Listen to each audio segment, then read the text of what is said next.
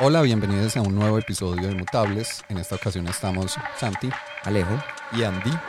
y vamos a ver de qué hablamos. Mutables Podcast no tiene un guion ni una finalidad. Está hecho por y para quienes sentimos la diferencia. Hola a todos, ¿qué tal? ¿Cómo están chiques? Eh, bienvenidos a todos los que se conectan eh, a este nuevo episodio. ¿Cómo están? ¿Qué han hecho? Todo muy bien. Está muy bien. Hubo como una elección, supieron. Hubo disque elecciones ayer Bastante feliz ¿Y con cómo- los resultados. y como que pasaron cosas muy interesantes en Colombia. Vamos a ver qué se viene. Ya, ya se abastecieron. Claro, Ya se nos vamos a volver Venezuela. Sí, entonces ustedes vieron el precio del dólar en fin de semana que no cambia el precio del dólar. Mientras el mercado está cerrado, Ajá. el dólar, el dólar subió de precio. Sí, totalmente. Ajá. Pero bueno, bueno. Eso no es a lo que venimos acá.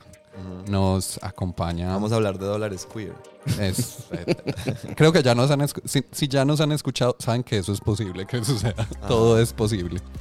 Pero bueno, tenemos esta vez eh, de colaborador Alejo. Hola Alejo. Hola, Santi. Cuéntanos de ti para la gente que no te conoce y no sabe quién eres. Uy, pero esa pregunta tan amplia. Bueno, tú- Eh, Tú verás cómo todos- respondes. Siempre, hace- siempre, dicen lo, siempre dicen lo mismo. Como, Sí, ¿qué es que- esto? Total, la, la ansiedad de, de hablar de uno mismo, de una misma, ah, no, total. y limitarlo a ciertas categorías siempre es complejo. Pero bueno, no, eh, el nombre que me asignaron al nacer es Alejandro. Eh, uso siempre como el diminutivo Alejo cuando estoy en escenarios de confianza o Ale también eh, en ciertos espacios. Eh, lo he venido como apropiando, me ha venido apropiando mucho de este Ale, sobre todo este año. Mm, soy, uno siempre pasa entonces a hablar ahora de lo que ha estudiado y en lo que trabaja, como si eso fuera No es como si eso lo quieres. definiera a una.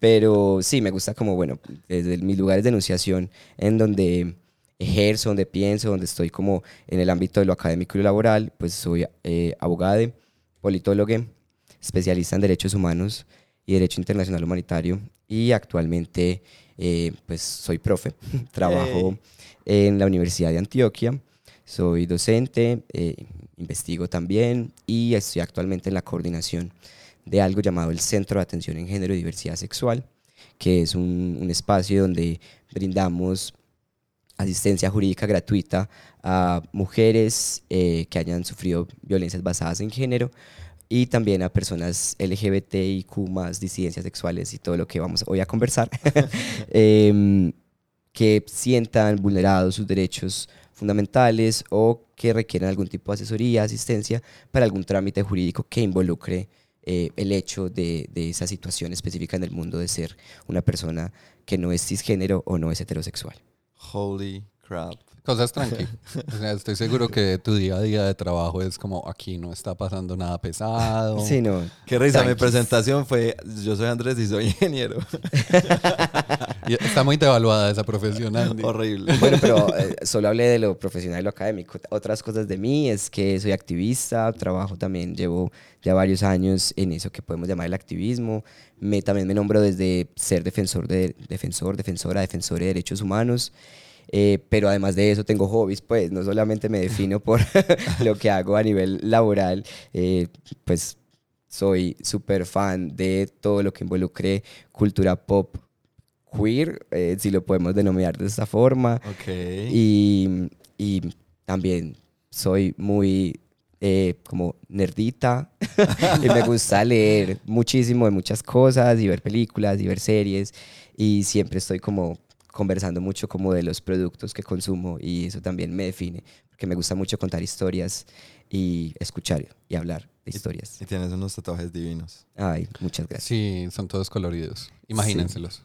Ay, Son divinos, florecitos. Son unas flores hermosas. Y yo aquí los, los exhibo como si quien los escuche nos pudiera ver. Sí, sí. pero las puedo describir. Son unas flores que me hizo una tatuadora que su arte, su talento me parece una cosa increíble que se llama Yubarta. Y eh, básicamente son flores coloridas que representan también la apropiación de la feminidad en mi propio cuerpo y en mi propio ser. Ujú. Yo estaba intentando hacerme un tatuaje con Yuarta, pero Es pues hay que... A, a- a qué santo le tengo que prender una vela para que me Sí, dé sí. una cita a esta mujer. Es pero bueno, difícil. entiendo que eso es el mundo de los artistas. Cosas tranqui son lo que se vienen. Yo, Alejo, eh, tengo, tengo una pregunta que me surge con tu presentación y es más como curiosa. Eh, este tema de Ale. Ale, Ujú. Bueno, mm, ahorita pues como inicié hablando del lugar de enunciación desde lo académico y lo profesional, pero hay otros lugares de enunciación o lugares desde los que me nombro, me reconozco y trato de pensar y comprender mi existencia. Em, y tiene que ver también como con lo identitario y con lo experiencial, lo identitario hablando de categorías dentro de lo que llamamos la orientación sexual, la identidad de género, la identidad sexual, y eh, lo experiencial también como mi lugar de ser en el mundo, como, como cuerpo que fue asignado eh, al momento de nacer hombre, pero que ha venido pensándose todas esas categorías en su, en su formación, en su, en su compartir también como con lesotres. Em, me gusta mucho, pues digamos que eso es muy normal de, ay, es que el nombre completo me siento regañado, ¿cierto? La expresión Ujú. cotidiana de, ay, no, si me dices Alejandro me siento un poco regañado. Y en mí tiene que ver mucho también con el- ese hecho de que he venido eh, por varios años cuestionándome esa misma idea de ser hombre y esa misma idea de la masculinidad que, me, que se me fue asignada al momento de nacer y al momento de crecer en esa sociedad, como unas categorías culturales pues sobre cómo debo comportarme en sociedad y he venido también como cuestionándomelo y no me siento conforme con ello, no me siento conforme con esas asignaciones culturales eh, y de allí que he venido también un proceso de reconstrucción de, que, de cómo me nombro, de cómo, de, pues no solamente desde mis interacciones sexuales, sexoafectivas, que es lo que podemos llamar la orientación sexual, sino también de cómo me nombro y cómo me reconozco eh, en sociedad. Y me siento muy cercano actualmente a construcciones de la no binariedad. Ujú, ahorita podemos como profundizar en este punto. Y por eso me siento más eh, en confianza, más segura cuando eh, me nombran como Alejo o como Ale. Realmente el Ale ha venido siendo como más reciente en ciertos espacios, en espacios en los que me siento mucho más segure eh, y también como ciertas apuestas. Por ejemplo, cuando he estado en talleres de tipo artístico, porque me gusta mucho la literatura, entonces también estoy eh, participando en diferentes talleres literarios eh, de escritura. mm, suelo nombrarme como Ale. eh, también estoy en un proceso de formación eh, de teatro. Ujú. Y desde que llegué a ese lugar donde iba a estar en esa primera clase de teatro, me pidieron que me, que me presentara y decidí presentarme como Ali. Y desde allí generé un punto en el que mucha gente no sabía ni siquiera cómo me llamaba, ni siquiera pues cómo me llamaba bajo ese documento de identificación. Y después fue como, ay, es que te llamas Alejandro. Y yo, sí, pero en este espacio soy Ale y seguiré siendo Ale para ti. Ajá, sí. Y espero que me lo respetes. Ajá. Entonces también es como una forma, es un juego, como, como el lenguaje en general, con el que he venido estando divirtiéndome también conmigo misma y conmigo mismo en esos espacios. Y, y también es bacano ver la respuesta de la gente cuando me nombro de otras formas. Sí, claro. La, la incomodidad que da Ujú. no, da- no dar un nombre eh, tradicional, ¿cierto? No decir, ah, yo me llamo Alejandro, sino decir, ah, yo me llamo Ale. Claro. Ah, o sea, ¿te llamas Alejandro? No, Ale.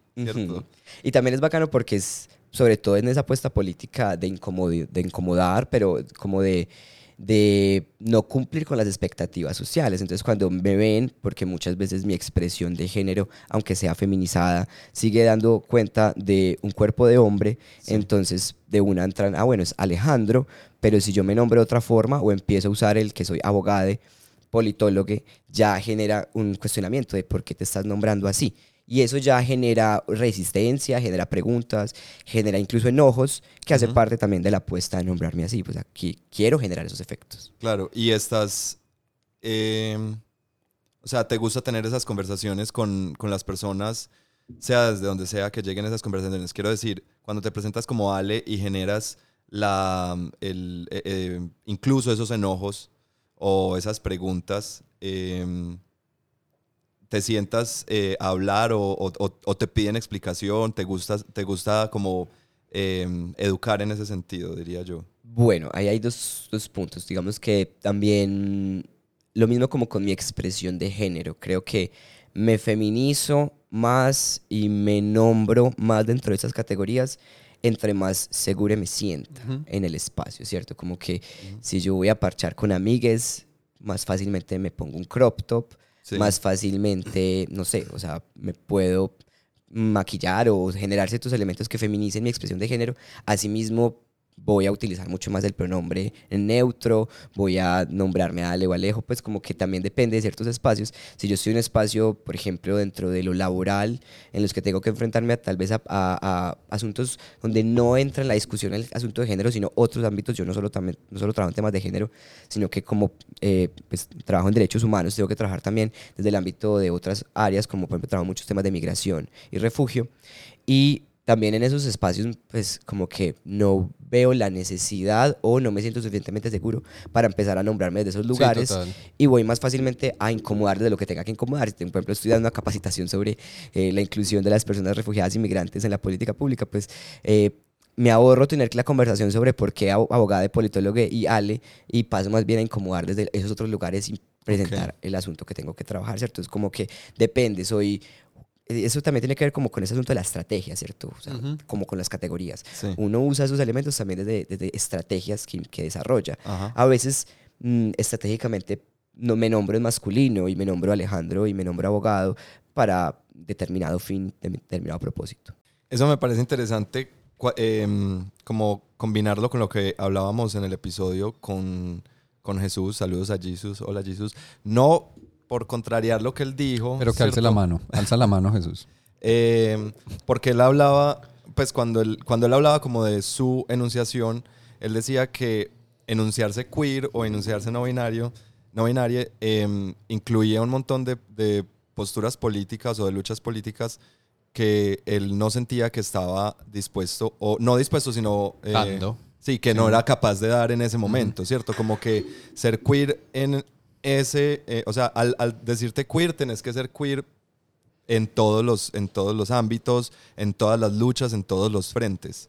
Eh, para lo cual, no sé, a mí me parece que no necesariamente, ¿cierto? Yo lo veo de pronto así, pues como estratégicamente, y ya otra cosa es uno encontrar los espacios en los que se puede socializar de pronto más, más queer, más no binario, más lo, lo que tú dices, si estoy con mis amigues, entonces eh, puedo, puedo soltarme más en ese, en ese sentido, o no sé, pues si eso será problemático. Mm, yo, pues yo entiendo y, como que comparto en ciertas cosas todo lo que Jesús planteó en el programa, pues Jesús me parece pues como que eh, lo admiro mucho a nivel académico, intelectual, creo que tiene una capacidad exclusiva también muy interesante y comparto en la gran mayoría de cosas, pero algunas no. Por ejemplo, entiendo lo que él plantea de esa necesidad de asumir una postura política al momento de la categoría, ¿cierto? Porque la categoría lleva una responsabilidad, como desde también un- la perspectiva que él tiene es una perspectiva también de una responsabilidad em, como interseccional o, o, pues usando esa categoría que aunque sabemos que puede llegar a ser también como problema o ha sido también como cuestionada por los mismos em, movimientos que lo gestaron como el afrofeminismo. Em, particularmente entiendo que esa lucha que él plantea es que cuando yo me asumo queer o me asumo en esas disidencias sexuales, em, no binaria, bueno, no sé si él habló específicamente de lo no binario, pero sí desde lo queer, como que plantea una, una postura política ante el mundo, no solamente desde la identidad, sino también antisistema, capitalista, ¿cierto? Como con una mirada. A mí me parece muy, muy bacano como la- la- lo que plantea él. Yo considero que mm, las categorías identitarias son usos estratégicos que hacemos para nombrarnos y reconocernos en el mundo, entender, comprender, dimensionarnos en nuestro, en nuestro ser, preguntarnos por nuestro propio ser. Pues esa es la forma en la que yo observo específicamente el uso de las categorías identitarias, que evidentemente tienen un contenido político muy importante y ese contenido político implica asimismo una responsabilidad. Creo yo que, eh, por ejemplo, usar la categoría no binario, no binaria, no binaria, creo que implica una responsabilidad de qué es lo que estoy usando y cómo lo estoy usando, ¿cierto? Ajá.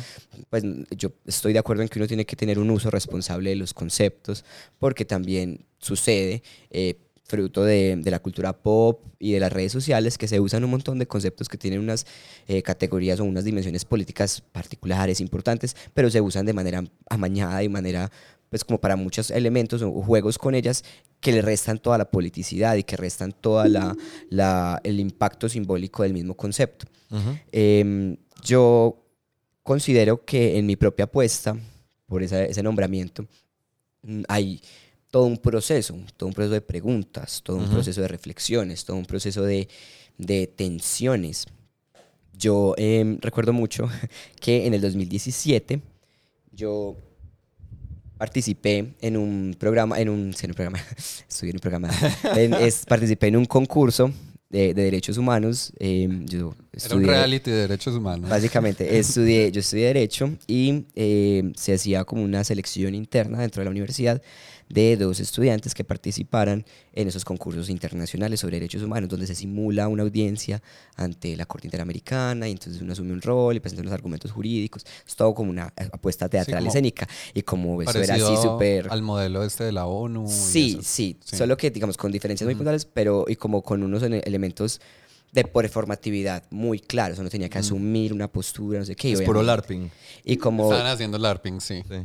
Live. Action Role Playing Games, Quedé. que es como cuando, cuando la gente se va como con eh, espadas de espuma. Y, Ah, ok. o sea, Pues es Ya, el ya, cliché, ya, pero es para que se imaginen. Sí, básicamente, básicamente. Entonces, eh, si simulamos ser abogados ante la, de la corte, y bueno, tal, entonces yo eh, participé, y obviamente como eso es teat- teatro y, y así como payasada, yo estaba ahí feliz, divina yo. Entonces yo obviamente me metí a concursar, pero eso es de alto, pues eso, había que prepararse mucho. Y bueno, yo me, yo me preparé, quedé con, con una de mis mejores amigas que es Sara Méndez, y tuvimos como eh, un proceso muy interesante. Y en el último concurso, cuando ya nos era como nuestro proceso de jubilarnos de los concursos, como que bueno, terminamos este proceso, ya le entregamos esto a otras personas. El concurso con el que cerrábamos nuestra experiencia era en Santa Marta y el tema específicamente era derechos de las personas LGBT.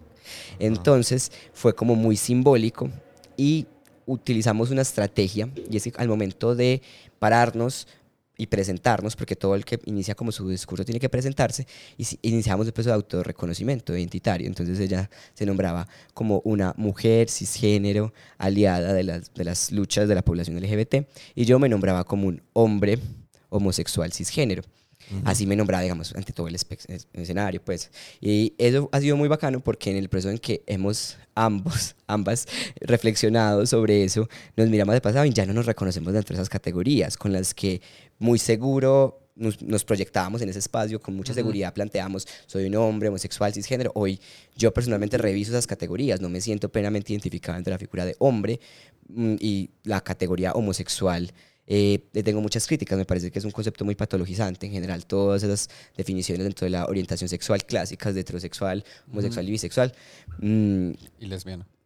O bueno, que es homosexual, sí. bueno, no, es que ahí, Sí. ahí podemos entrar como a, a- hablar de eso, porque Santi. no es me voy a necesariamente... cancelar otra vez. No, una cosa son las orientaciones sexuales y otras son las identidades sexuales, Ujú. ¿cierto? De Como que eh, hay, hay importante, eh, pues cuando yo me nombro como, pues me nombraba en ese momento como hombre cisgénero homosexual, estoy planteando mi sexo o mi género, mi identidad de género como hombre cisgénero, ¿cierto? Me planteaba así, entonces como hombre categoría de lo sexo y de lo género, cisgénero que me implica que tengo una identidad de género que se corresponde con mi sexo, sexo asignado al nacer. Es decir, cuando los bebés nacen se les asigna, se les diagnostica un, un sexo en virtud de los órganos sexuales reproductivos que se les observan. Entonces, esto es hombre, esto es mujer, bebés, tal. Se les impone ese sexo al momento del nacimiento. Eh, cuando las personas van creciendo, entonces entra eso que se llama la identidad de género. Entonces, con la identidad de género, eh, se plantea es la vivencia interna e individual del género, tal y como cada persona la siente profundamente.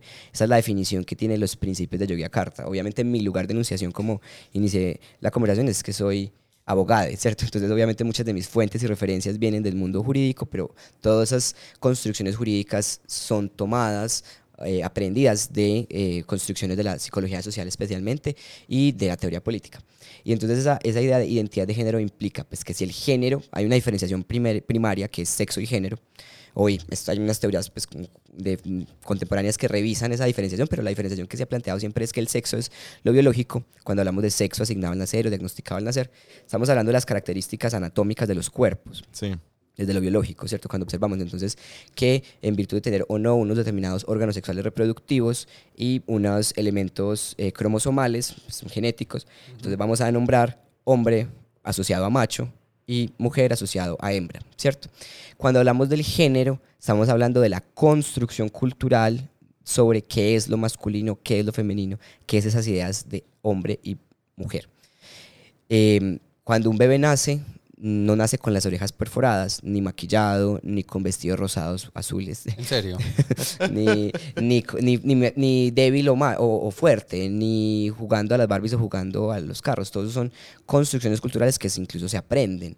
Entonces, esa es la diferenciación que hacemos entre sexo y género en- desde lo conceptual. Aunque el sexo hoy, por ejemplo, se revisa, se cuestiona mucho porque se plantea primero que eso de hombre y mujer asociado a macho y hembra, pues es limitante porque deja por fuera o ha dejado por fuera la enunciación de la experiencia intersexual. Las personas intersexuales es aquellas personas que desde lo biológico no pueden catalogarse como fija o rígidamente como hombre o como mujer, en virtud de tener diferentes órganos sexuales reproductivos, tener unas características cromosomales, por ejemplo, lo que hablamos de XXY, entre otras posibilidades, porque es una gama. Sí, porque también está el tema hormonal. Exacto, hay una gama súper grande y que hoy también se revisa desde las teorías como, sí, sí. venga, ¿y cuál es la necesidad entonces de re- ponernos rígidamente la categoría macho y hembra si hay un montón de posibilidades en que eso se borra? Pues, ¿cuál es la necesidad de una policía del, del Eh, sexo? Exacto, Y que, exacto. y que incluso, pues, eh, bueno, si me cancelo, ustedes me cuentan.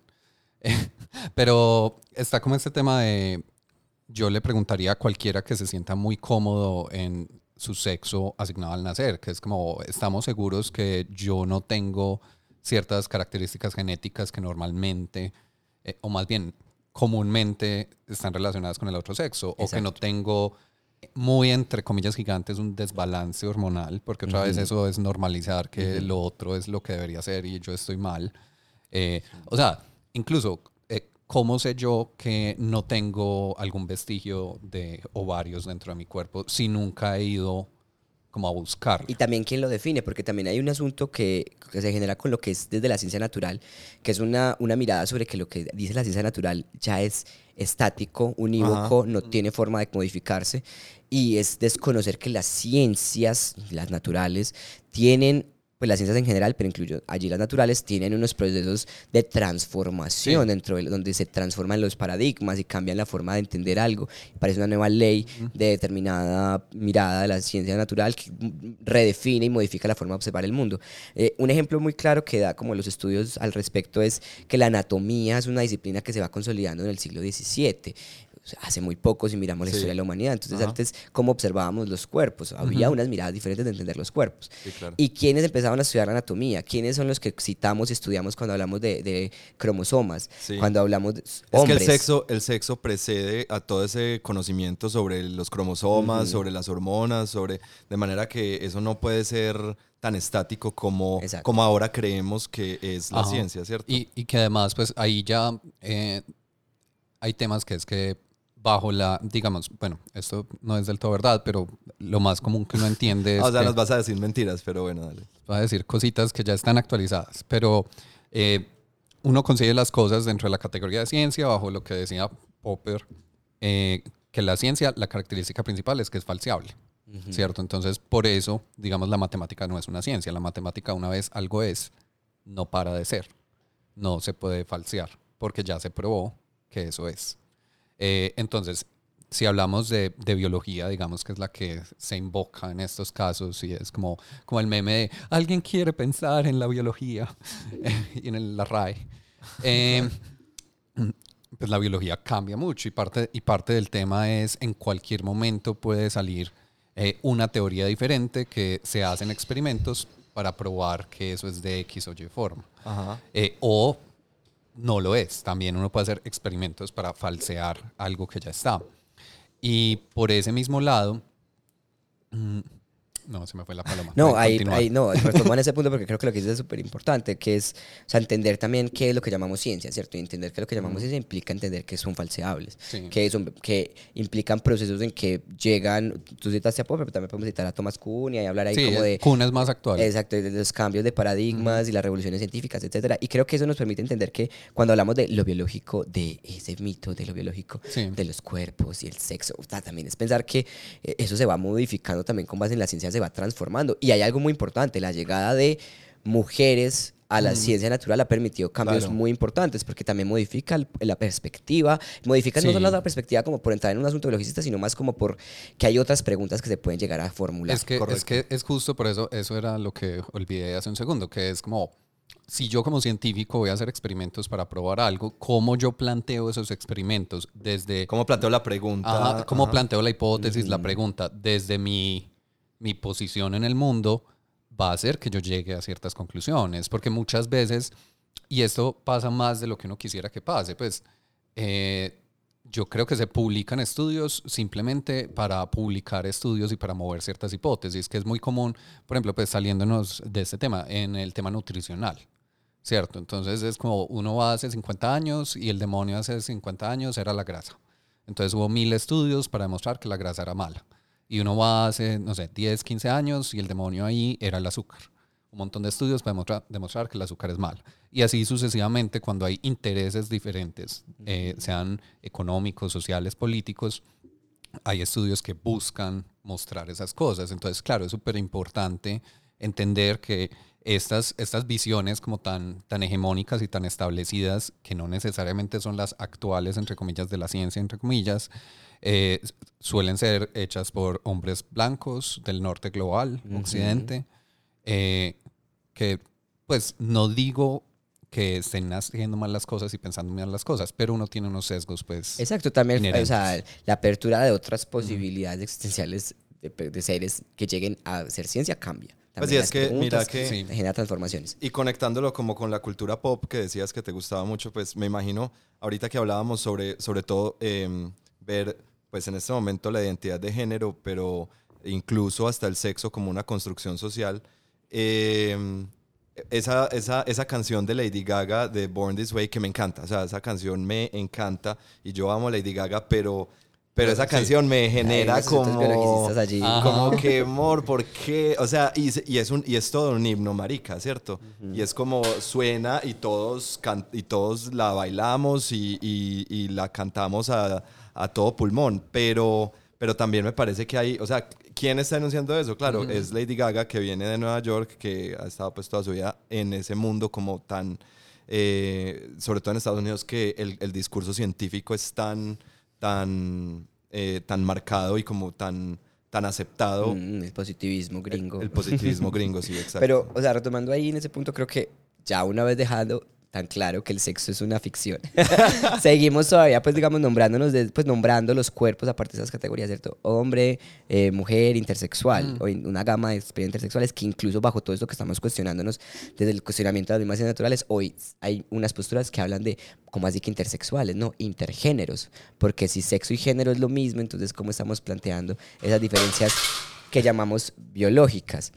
Bueno, pero obviamente pues teniendo presente todas esas reflexiones y esas críticas a estos conceptos desde el sexo, pues tener en cuenta que también hay un montón de elementos en, en el conocimiento, bueno, en las teorías de los feminismos, eh, de la disciplina social, política, y también llevada al mundo del derecho que está todavía basado en esas diferenciaciones entre sexo y género, ¿cierto? Yo creo que estamos presentando, cada vez acercándonos mucho más a las críticas y revisar que sexo y género ambos son ficciones, que eh, también obvia, cuando uno lee a Judith Butler, el género en disputa arranca bajo esa gran pregunta, esa gran discusión. Pero hoy seguimos nombrando esa diferencia entre sexo y género y retomando esa diferenciación, pasando a género, género viene siendo entonces, como, como dije ahorita, esas construcciones culturales asociadas a qué es masculino, a qué es femenino, qué es hombre, qué es mujer. Y bajo esa idea de que el género es una, es una construcción cultural, pues también se entiende que cada persona vive el género de forma diferente. Y es ahí lo que pasamos a llamar identidad de género, ¿cierto? Y ahí es importante entender que el, el género como construcción cultural de qué es lo masculino y qué es lo femenino es contingente, se va transformando conforme pasa el tiempo. Tiene como, podríamos incluso nombrar tres formas de contingencia. La primera, que cambia conforme el tiempo. En, en los 50 había unas ideas sobre qué es lo masculino que se han transformado, unas ideas de qué es lo femenino que se han transformado también conforme al- a la historia o al lugar, porque la cultura se va gestando también en- desde lo territorial. Entonces, cuando observamos que lo masculino y que lo femenino en, en Colombia puede ser muy diferente a esas ideas asociadas a masculino y femenino en la India, ¿cierto? Donde habrá unas ideas de que es una mujer femenina y altamente femenina, muy diferente a lo que pueda ser una mujer altamente femenina en el contexto paisa, que evidentemente se nos acerca a la imagen del cerebro, una eh, mujer con elementos de la narcoestética, ¿cierto? Sí. Pero pues esa idea de que es lo hiperfemenino se va transformando según esa cultura que, in- insisto, tiene un asunto también territorial. Y hay un tercer asunto contingente del género y es que cada persona para sí mismo también construye qué es lo masculino y qué es lo femenino. Por ejemplo, hay, hay unos elementos, por ejemplo, los hombres no lloran, pero habrán familias donde no haya una negación completa de la emocionalidad por parte de los hombres, pero sí otras ideas de lo masculino, y es que lo, mascu- lo masculino implica que le gusta el fútbol, aunque puedas llorar viendo fútbol, pero y no tienes que dejar de decir tus emociones, pero te gusta el fútbol. Entonces, también esas ideas de qué es específicamente lo masculino se puede ir transformando conforme a familias, personas. Eso lleva a ese concepto de identidad de género como la vivencia que cada persona tiene de su género, vivencia interna individual del género, tal y como cada persona la siente profundamente. Y eso lleva entonces a que las personas atraviesan un proceso consciente o inconsciente de identificación con el género que se asocia al sexo que le fue asignado al nacer. Es decir, nos asignaron hombre, por ejemplo. Sí. Eso implica un género, que es lo masculino. Entonces, que me guste lo masculino. Entonces, lo masculino implica tener eh, eh, músculos grandes, que me guste el fútbol, usar determinados La elementos fuerza, estéticos. exacto. sí. La fuerza, eh, eh, no sé, vestirme de sudaderas y de camisetas Nike, no sé. Sí. Algo muy específico situado en Medellín, que puede ser un ejemplo que es eso construido como lo masculino. Pero entonces cada persona atraviesa un proceso consciente o inconsciente de identificarse con esos patrones del género. Entonces las personas cisgénero son todas aquellas personas que se identifican con el género asociado al sexo, sexo asignado al nacer. Entonces, sexo asignado al nacer es hombre, el género implica cuestiones de lo masculino y yo me identifico con esas cuestiones de lo masculino y con ese sexo asignado al nacer. Entonces, soy una persona cisgénero. Mi identidad de género, digamos, eh, se asocia con ese concepto de lo cisgénero. Una persona trans o con experiencias de vida trans implica un proceso de, de diferenciación o distanciamiento con ese género que se le impone producto del sexo asignado al nacer. Entonces, me asignan el sexo femenino al momento de nacer, es decir, eh, tengo unos elementos cromosómicos y corporales que me implican que tengo entonces, por ejemplo, vulva. Pero al momento de eh, crecer, de- porque es un proceso que se va desarrollando desde la comprensión de la psiquis de los seres humanos, en el proceso educativo, cultural, tenemos un proceso consciente o inconsciente. Las personas trans, pues es evidentemente consciente, que hacen un proceso consciente, bueno, no, no me identifico con esos elementos de lo femenino que se asocian a mi sexo. Entonces, yo me identifico es como un hombre, me siento más cercano es a lo masculino o, digamos, en ese mismo proceso y hago un tránsito, se hace un tránsito a hombre trans, ¿cierto? En esta categoría. Entonces, podemos entender que también lo trans es una sombrilla, porque es- cuando digo sombrilla es un concepto Sí. al que le abarcan otros conceptos, porque son diferentes experiencias de vida.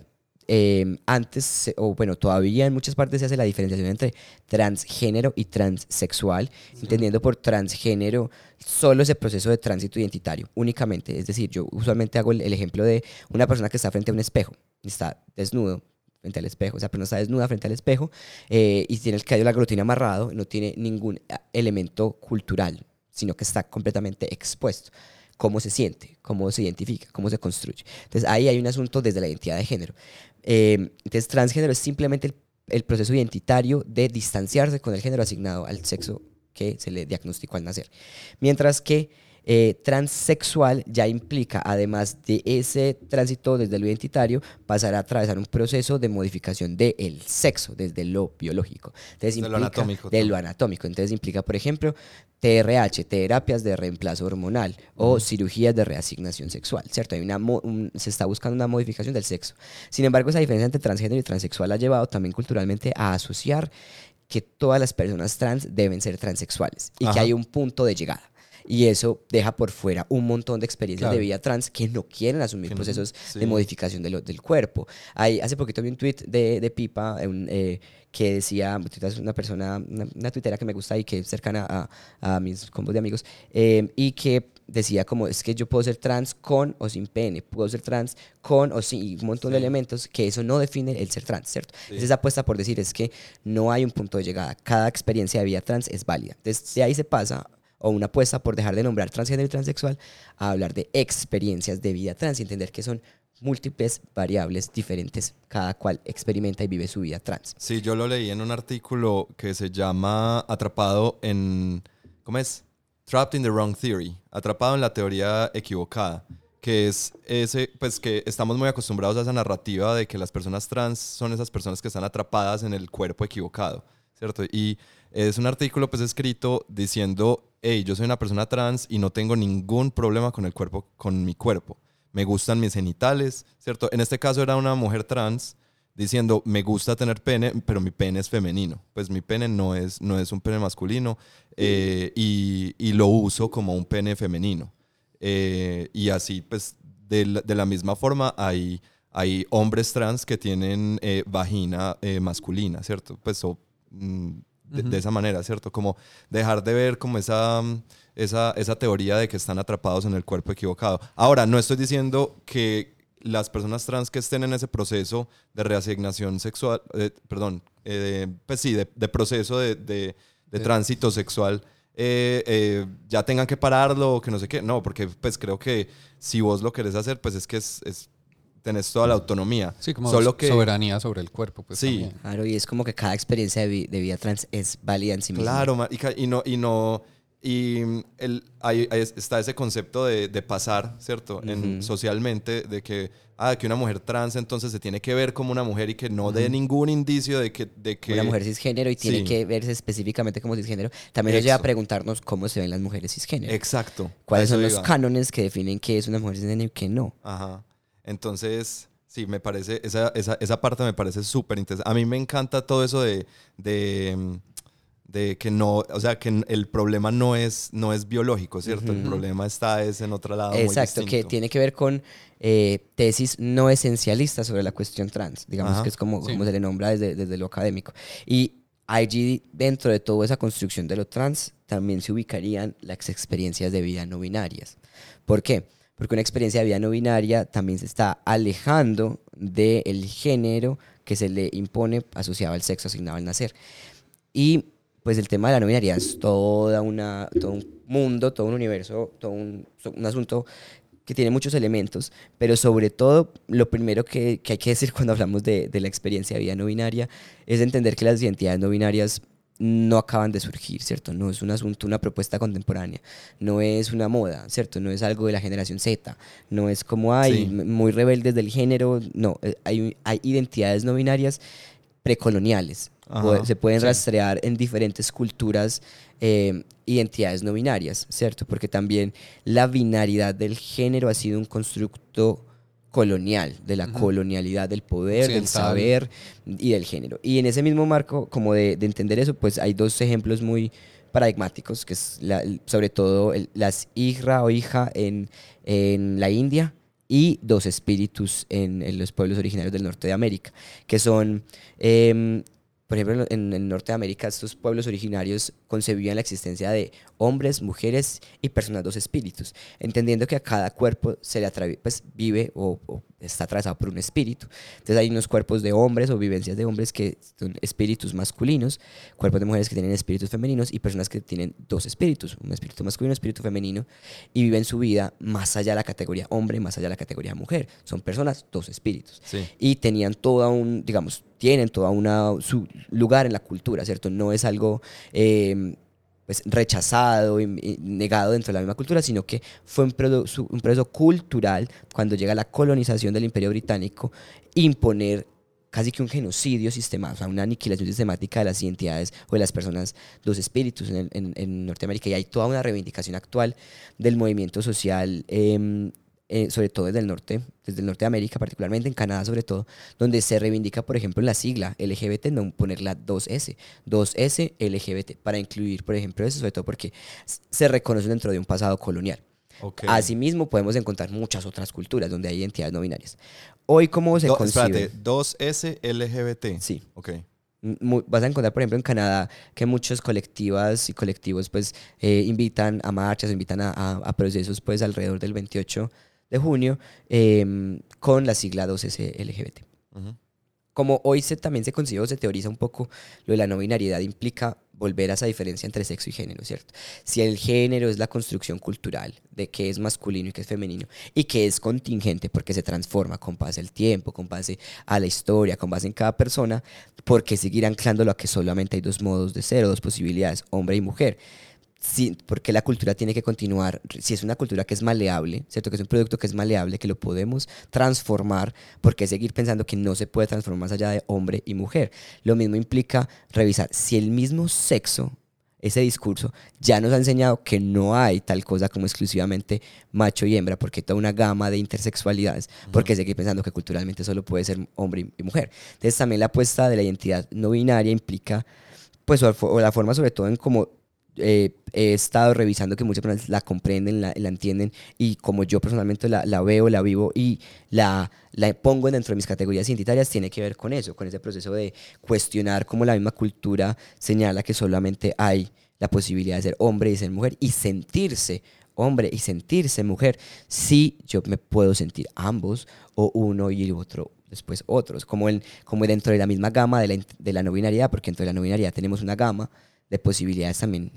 E-, esa palabra de el espectro, se abre otro espectro. sí, de la LGBT hay espectro, el trans es una categoría sombrilla y es un espectro, la no binaria también es un espectro. Y en esa misma idea de, de, espectro entendemos que, por ejemplo, hay identidades fijas. Yo me siento no binaria y esto implica que yo me reconozca como en un espectro entre lo masculino a mi izquierda, lo, femenino a mi derecha o al revés, mejor.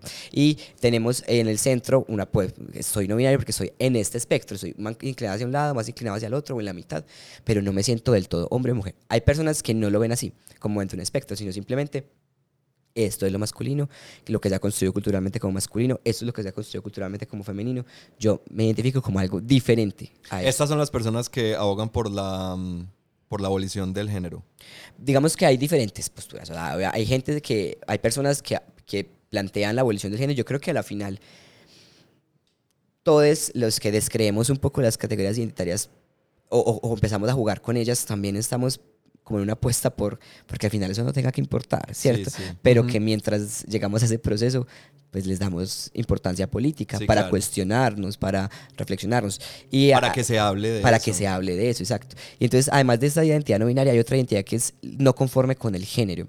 Yo me siento muy cercano a esta, a mí me gusta mucho esta, sobre todo de la misma, forma del nombre, no conforme con, yo no me siento conforme con las construcciones culturales impositivamente masculinas que, me, que tengo que apropiarme, no solamente desde la expresión de género, es decir, cómo me he visto, sino sobre todo en mis comportamientos. Si culturalmente lo masculino es la fortaleza, eh, pues o como ese asunto de la fuerza y de la no expresión de sentimientos, me siento plenamente femenino allí, porque me reivindico mi construcción emocional, mi, mi, mi forma de abordar el mundo desde la emocionalidad y pues no me siento conforme con tener que asociarme todo tiempo con esos asuntos culturales de lo masculino, aunque tampoco vivo mi vida como una persona, digamos, como una mujer o como la idea de plenamente de qué es lo femenino y por ende no me siento una mujer trans. Hay algo en mí que no, en mi propia construcción identitaria que no me asocio a, exclusivamente a lo masculino, exclusivamente a lo femenino. Incluso me siento mucho más cercano a lo masculino sin sentirme que soy plenamente. Entonces esa idea de hombre cisgénero, no me siento plenamente identificado con el género masculino asignado al nacer. Y hay... Que desde Alejo, pues eh, es como un cambio que has tenido en lo que nos contabas, como ese momento en el 2017, de pararme muy fuertemente y decir, hombre, yo soy sí, un hombre cisgénero homosexual. Esto es Esparta. Sí, y en ese momento no, la gente alocaba. No, wow, qué valiente, se está nombrando homosexual. como, wow, qué valentía, se está nombrando homosexual. Y yo soy como, hoy que pararía y soy una marica no binaria.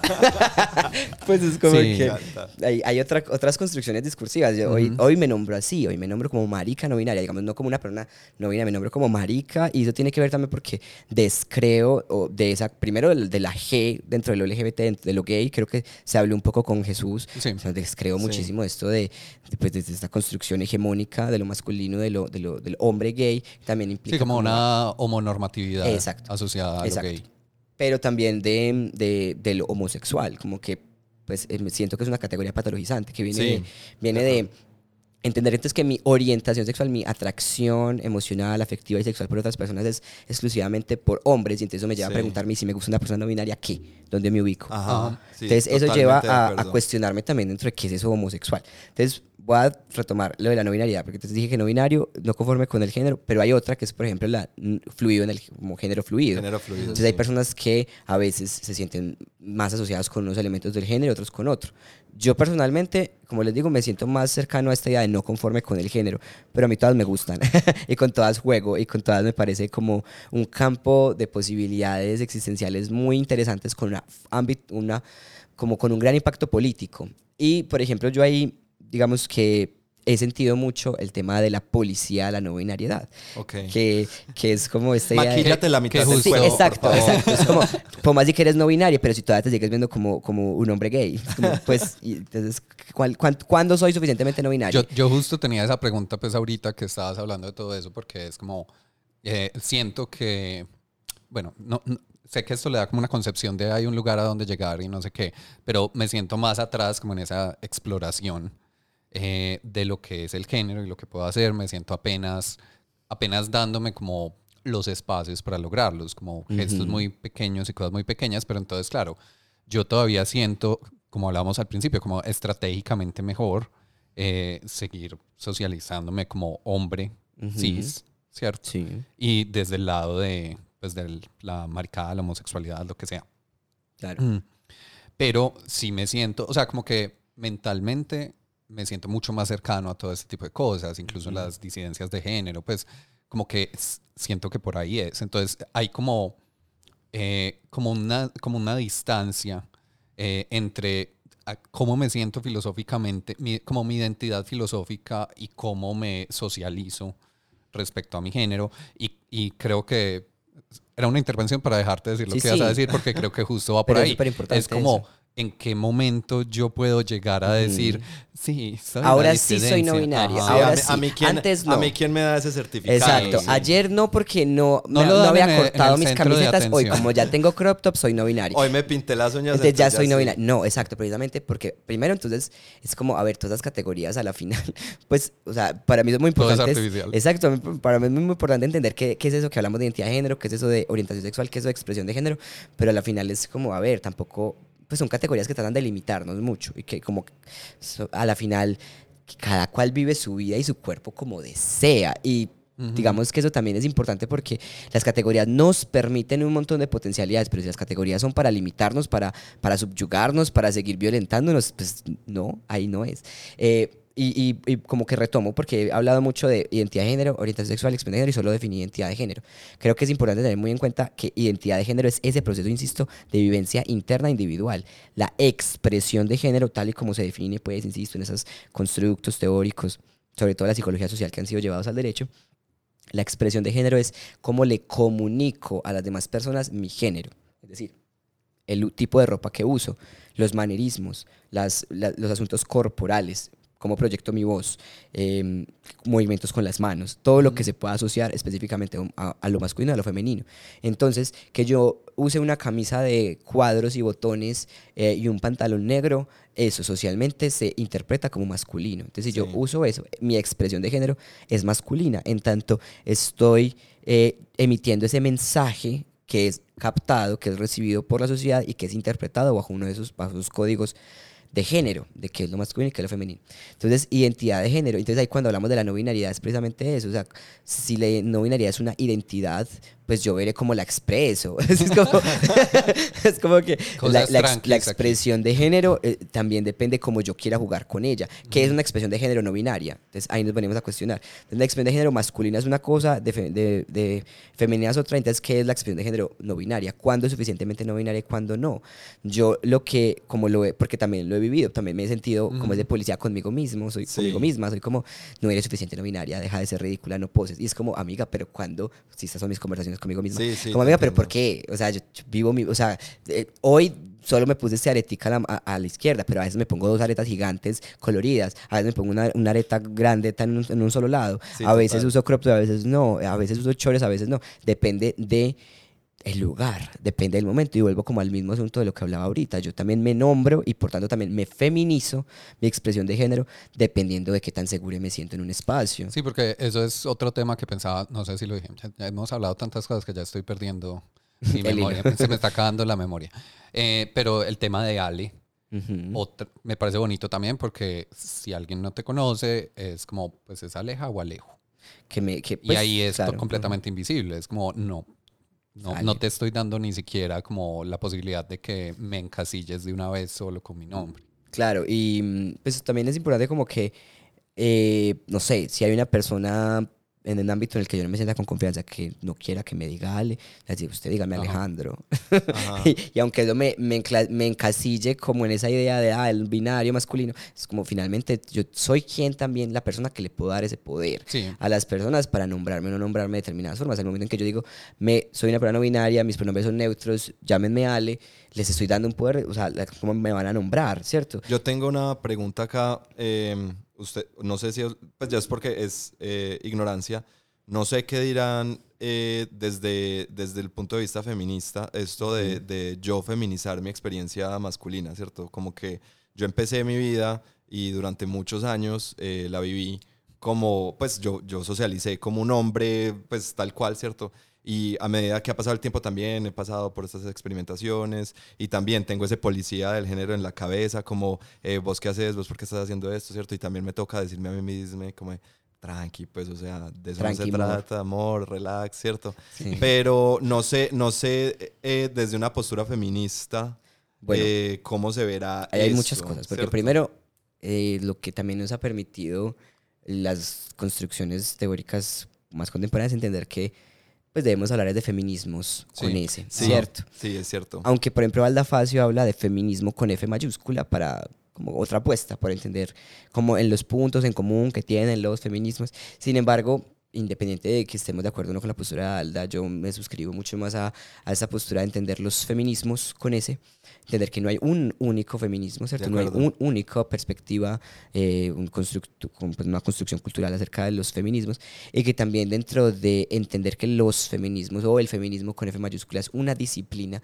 es todo un marco teórico construido, tiene un, un objeto, un método, tiene unas construcciones, podemos incluso identificarlas como ciencia, eh, que, que son incluso transversales a las ciencias sociales porque se preguntan por lo- los sujetos, las sujetas, entonces hay una pregunta por desde la antropología, pero hay una pregunta por la sociedad, desde la sociología, hay una pregunta por el poder, entonces una teoría política, hay unas preguntas por la justicia, por la igualdad, porque eh, nos lleva también a cuestionar el derecho, entonces son teorías críticas ju- jurídicas, y así y así los feminismos transgreden y trasladan y, y se transforman y nos como que eh, trascienden, era la palabra que estaba buscando, todas las disciplinas dentro de las ciencias sociales, incluso han llegado a las ciencias naturales. Y transforman también las ciencias naturales. Entonces no hay una única forma, no hay una única, única perspectiva feminista sobre lo que yo estoy planteando. Y dentro de esas escuelas de los feminismos, hay unos feminismos, eh, pues, digamos, en, en los 60, 70 y 80 empezaron como a consolidar cuatro grandes escuelas, como el femi- lo que hoy llamamos feminismo liberal, feminismo radical, feminismo eh, eh, socialista y feminismo cultural. Bajo una perspectiva de feminismo cultural, especialmente, eh, esto que estoy diciendo de feminizar los cuerpos y la no binariedad, se ve como, pues se rechaza fuertemente, porque hay una mirada desde lo, no todas, porque insisto, digamos, cada, perso- cada autora tiene sus propias preguntas, sus propias reflexiones, sus propias conclusiones, pero hay unas posturas que plantean que eh, hay una esencia de la mujer, hay una naturaleza biológica que condiciona lo cultural, ¿cierto? Que de lo biológico se condiciona lo cultural, hay una experiencia, entonces hay todas unas posturas sobre que que incluso las mujeres son moralmente superiores porque son eh, educadas en una cultura del cuidado y un montón de elementos que a, a las que les podemos incluso pues a las que desde otras perspectivas se les pueden presentar muchas críticas, muchos cuestionamientos. Entonces no hay una única postura, ¿cierto? Eh, pero sobre todo hay toda esta discusión entre feminismos trans excluyentes y feminismos transincluyentes. Y eh, obviamente eh, las teorías que hablan de la no de todos esos elementos, pues se nutren, leen, interpretan y se basan es en los postulados de los feminismos transincluyentes, ¿cierto? Que se cuestionan muchos elementos, los lesbofeminismos y los transfeminismos particularmente. Y sobre todo todas las grandes preguntas que plantea ese, ese conjunto de autoras y de teorías que podemos llamar la teoría queer, que también hay muchas discusiones de a qué le llamamos teoría queer, quién, es- quién es teoría queer y quién no. Incluso ¿Quién hace teoría ¿Quién hace teoría también se queer habla de las no? teorías Las queer. teorías, exacto. Pero particularmente, por ejemplo, todos los grandes aportes de Judith Butler cuando se preguntó por quién es el sujeto del feminismo en esta idea de qué es lo que llamamos mujer y empezó a preguntarse y que eso llevó a la discusión sexo-género, que finalmente sexo y género pues, parecerían ser ambos construcciones y ficciones. Entonces, si son ficciones, si son todos estos elementos, entonces nos lleva a preguntarnos es culturalmente cómo se construye la masculinización y la feminización. Y hay mm, pues como una secuela, un- como una- un conjunto de autoras que en el tiempo se van, sus, sus construcciones teóricas como que van nutriendo un pensamiento y es Gayle Rubin con la idea de sistema sexo-género, Adrián Rich con heterosexualidad obligatoria de existencia lesbiana, Monique Wittig sobre todo con entender que la heterosexualidad es un régimen político y como todos sus planteamientos en el pensamiento heterosexual. Y luego hay un montón de autoras que eso llevan a estas ideas de lesbofeminismos y transfeminismos. Hoy hay unas autoras, por ejemplo, que hablan de los transfeminismos desde el sur global, es que plantean es, esta perspectiva con una, un, un traspaso también de la, del, como un- una cercanía con los estudios de coloniales o incluso feminismos de coloniales que se piensan las cuestiones trans. Hay un montón de cuestionamientos, un montón de teorías, pero eso nos lleva a decir que hay muchas posturas que pueden nombrarse feministas y estar de acuerdo con todo lo que estoy hablando y habrán otras que no necesariamente, ¿cierto? Mm, yo... el- Amor, para yo nombrarme de alguna manera, es que, has no- por ejemplo, es que se nota, pues tú vienes desde la academia, ¿cierto? Sí. Y eso se nota bastante. Eh, una que no viene de allá. sí. Eh. ¿cierto? es como me genera un montón de, a veces incluso de inseguridades, ¿cierto?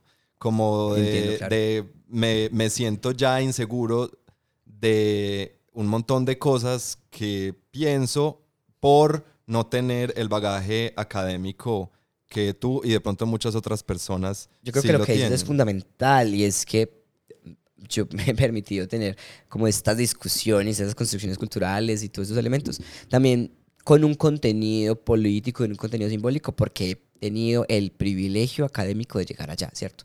Y, y creo que eso es fundamental tenerlo en cuenta. Cuando tú hablas con muchas personas en su vivencia cotidiana que viven, que experimentan su sexualidad fuera de los cánones heterosexuales o sus vivencias del género fuera del cánones cisnormativos, pues, o de, digamos, de, la cis, de los cisgénero, pues no se van a nombrar con todo este.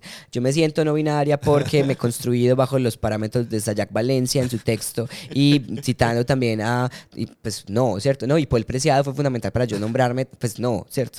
Eh, y eso es súper importante porque las personas viven su sexualidad y su género independiente de tener unos marcos teóricos que los nombren de los dotes de significado. Sí, pero a la vez también yo siento que mucha parte de mi exploración ha sido por las lecturas que Claro. he hecho, ¿cierto? Entonces ahí hay algo, pues yo creo que mm, eh, si bien yo no tengo que tener todo ese bagaje y lo que tú dices, toda esta parte académica es un privilegio eh, que pocos, eh, pues precisamente por eso es un privilegio, ¿cierto?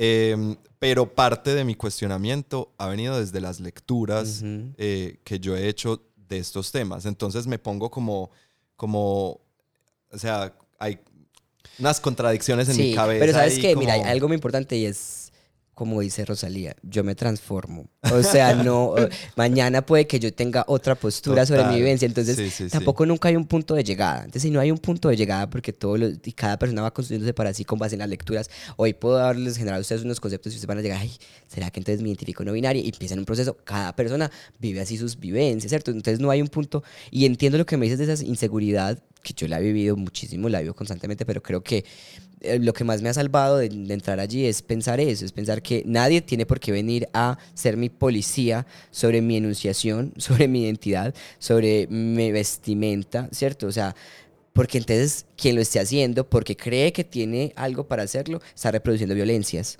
Y Claro. si está reproduciendo viol- violencias, deslegitimas tu discurso, punto. Entonces, a mí no me vengas a, a- a- a ser policivo sobre si soy suficientemente no binaria porque hoy me vestí de camisa de cuadros y no me puse aretas. Ay, hoy estás muy masculino, entonces dejaste de ser no binaria, eres un hombre gay ahora sí. Es como que, pero, o sea, ¿cierto? O sea, como que, eh, y eso también lleva a que cada persona, y, y que no está mal nombrarse ninguna, o sea, si yo, vos te nombras hombre gay, esa es la forma en que vos te nombras, y si eso tiene un símbolo y una importancia para vos, listo.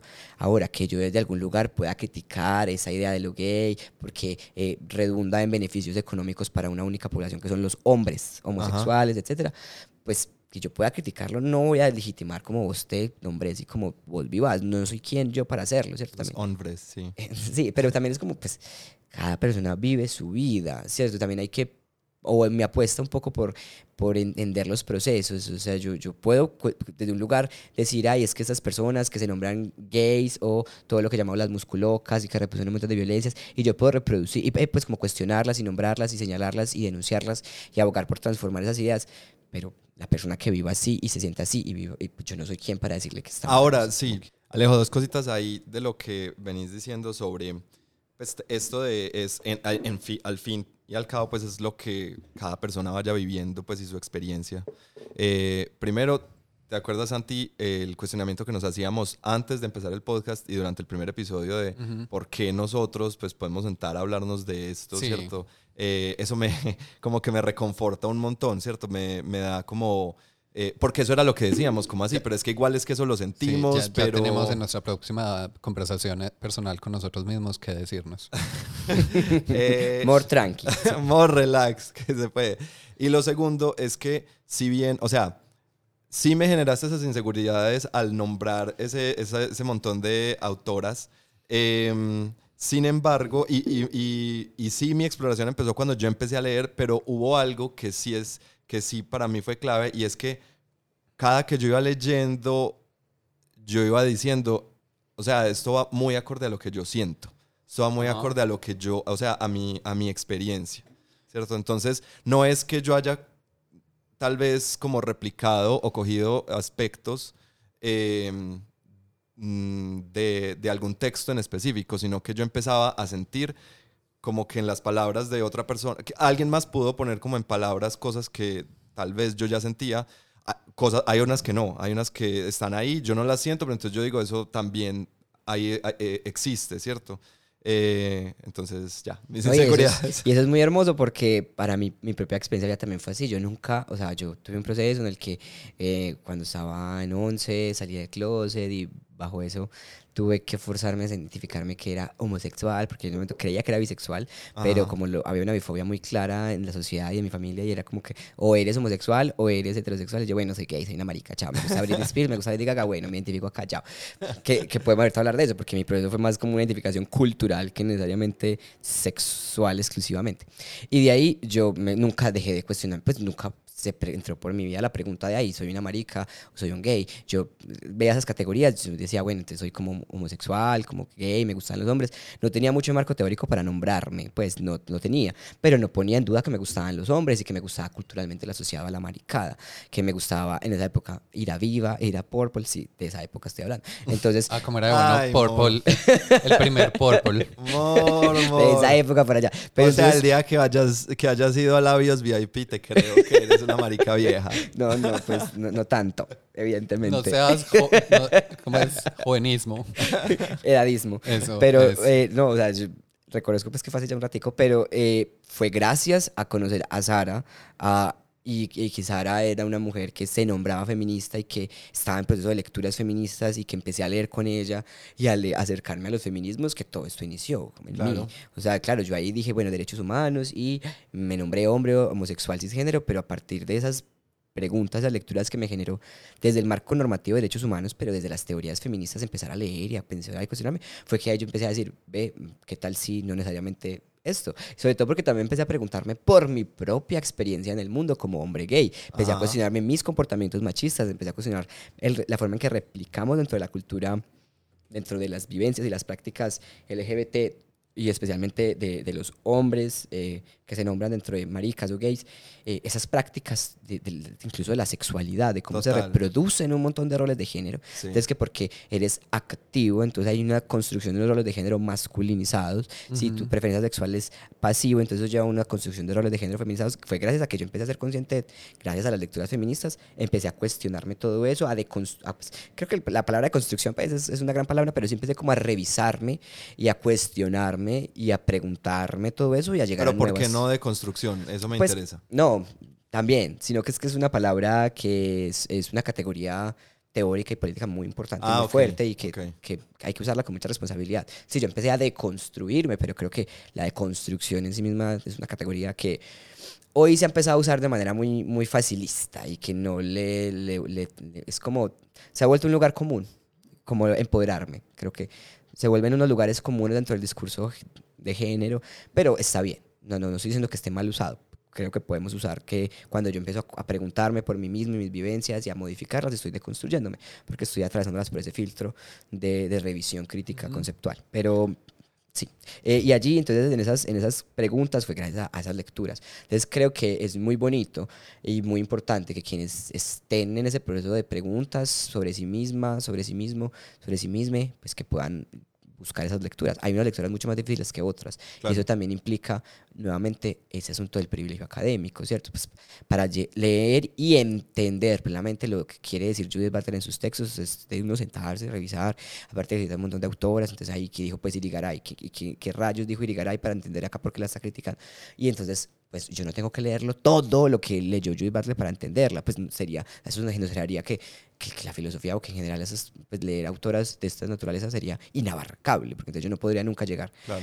Y de hecho lo es. O sea, yo tengo una lista de lecturas y que, que- todos los días la nutro y todos los días le pongo más. Y soy como, y entonces todos los días escucho una nueva autora que es súper importante, eh, y- autore, y es como, "Jue madre, y este no lo he leído. Y, y claro, da mucha ansiedad académica, sobre todo quienes estamos, incluso pues que me va a aprender una maestría y que ese es mi trabajo de grado, o que por ahí van mis, mis preguntas académicas. Claro que genera mucha ansiedad porque es inabarcable el mundo, pero para vivir en la experiencia cotidiana como una persona que se nombra, que se, que, que- se quiere vestir y se quiere pintar las uñas, creo que no, no hay, yo no tengo que darle a Judith Butler para entender muchas veces que, el género, que la heterosexualidad es obligatoria y que es una imposición social y que yo puedo jugar con esa imposición social y, y reivindicar otras formas de amar y de ser, ¿cierto? No tengo que darle a Judith Butler para entender que se me ha impuesto una sociedad y una cultura en las que la heterosexualidad es la norma y que tenemos que obligatoriamente salir del closet porque vivimos otra sexualidad.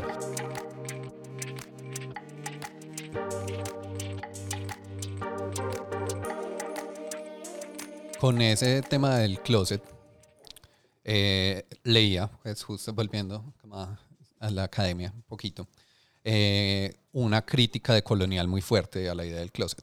Y era como eh, el closet, pues estoy acá parafraseando de una forma impresionante, pero lo que yo, por lo menos lo que a mí me quedó de esa lectura era, en, en Latinoamérica no siempre el o sea, el closet es una cosa que nos vendieron desde arriba que existe y que uno sale de él y nos apropiamos de esa expresión, pero que esa expresión no nace de acá. Y veía pues como una serie de entrevistas como a eh, identidades diversas pues en, en Latinoamérica. En este caso pues eran inmigrantes latinos pues en Estados Unidos.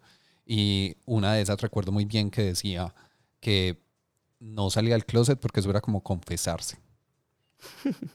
Y era como, como todo ese tema del catolicismo, de es que yo me confieso cuando yo hago algo malo. Sí, no, muchas veces las, las categorías son construidas del norte global y no, no necesariamente permiten entender todas las vivencias que se desarrollan en el sur global, eso es claro. Por ejemplo, misma categoría trans, la misma categoría gay, ¿cierto? Lo que hemos venido hablando, personas que no se identifican como hombre gay, me identifico como marica, me identifico de otras formas. Eh, la idea de lesbiana, antes en España hay una reivindicación bollera, no sé, como en ese, en ese asunto. Y, y también lo trans, entonces muchas veces en otras partes no se nombran de lo trans, sino de lo travesti. Entonces las categorías del norte global no necesariamente. Y con del closet, pero personalmente yo sí viví una salida del closet. Sí, me sí, sí. tocó que asumirme públicamente, pasar a luego en la familia, luego en lo educativo. Pero ahí de- hay una- Entonces como que pues podemos encontrar otras formas de nombrarlo, pero hay, hay ideas que sí permiten explicar muchas violencias que sí sufren las personas LGBT ante una experiencia que es la heterosexualidad obligatoria.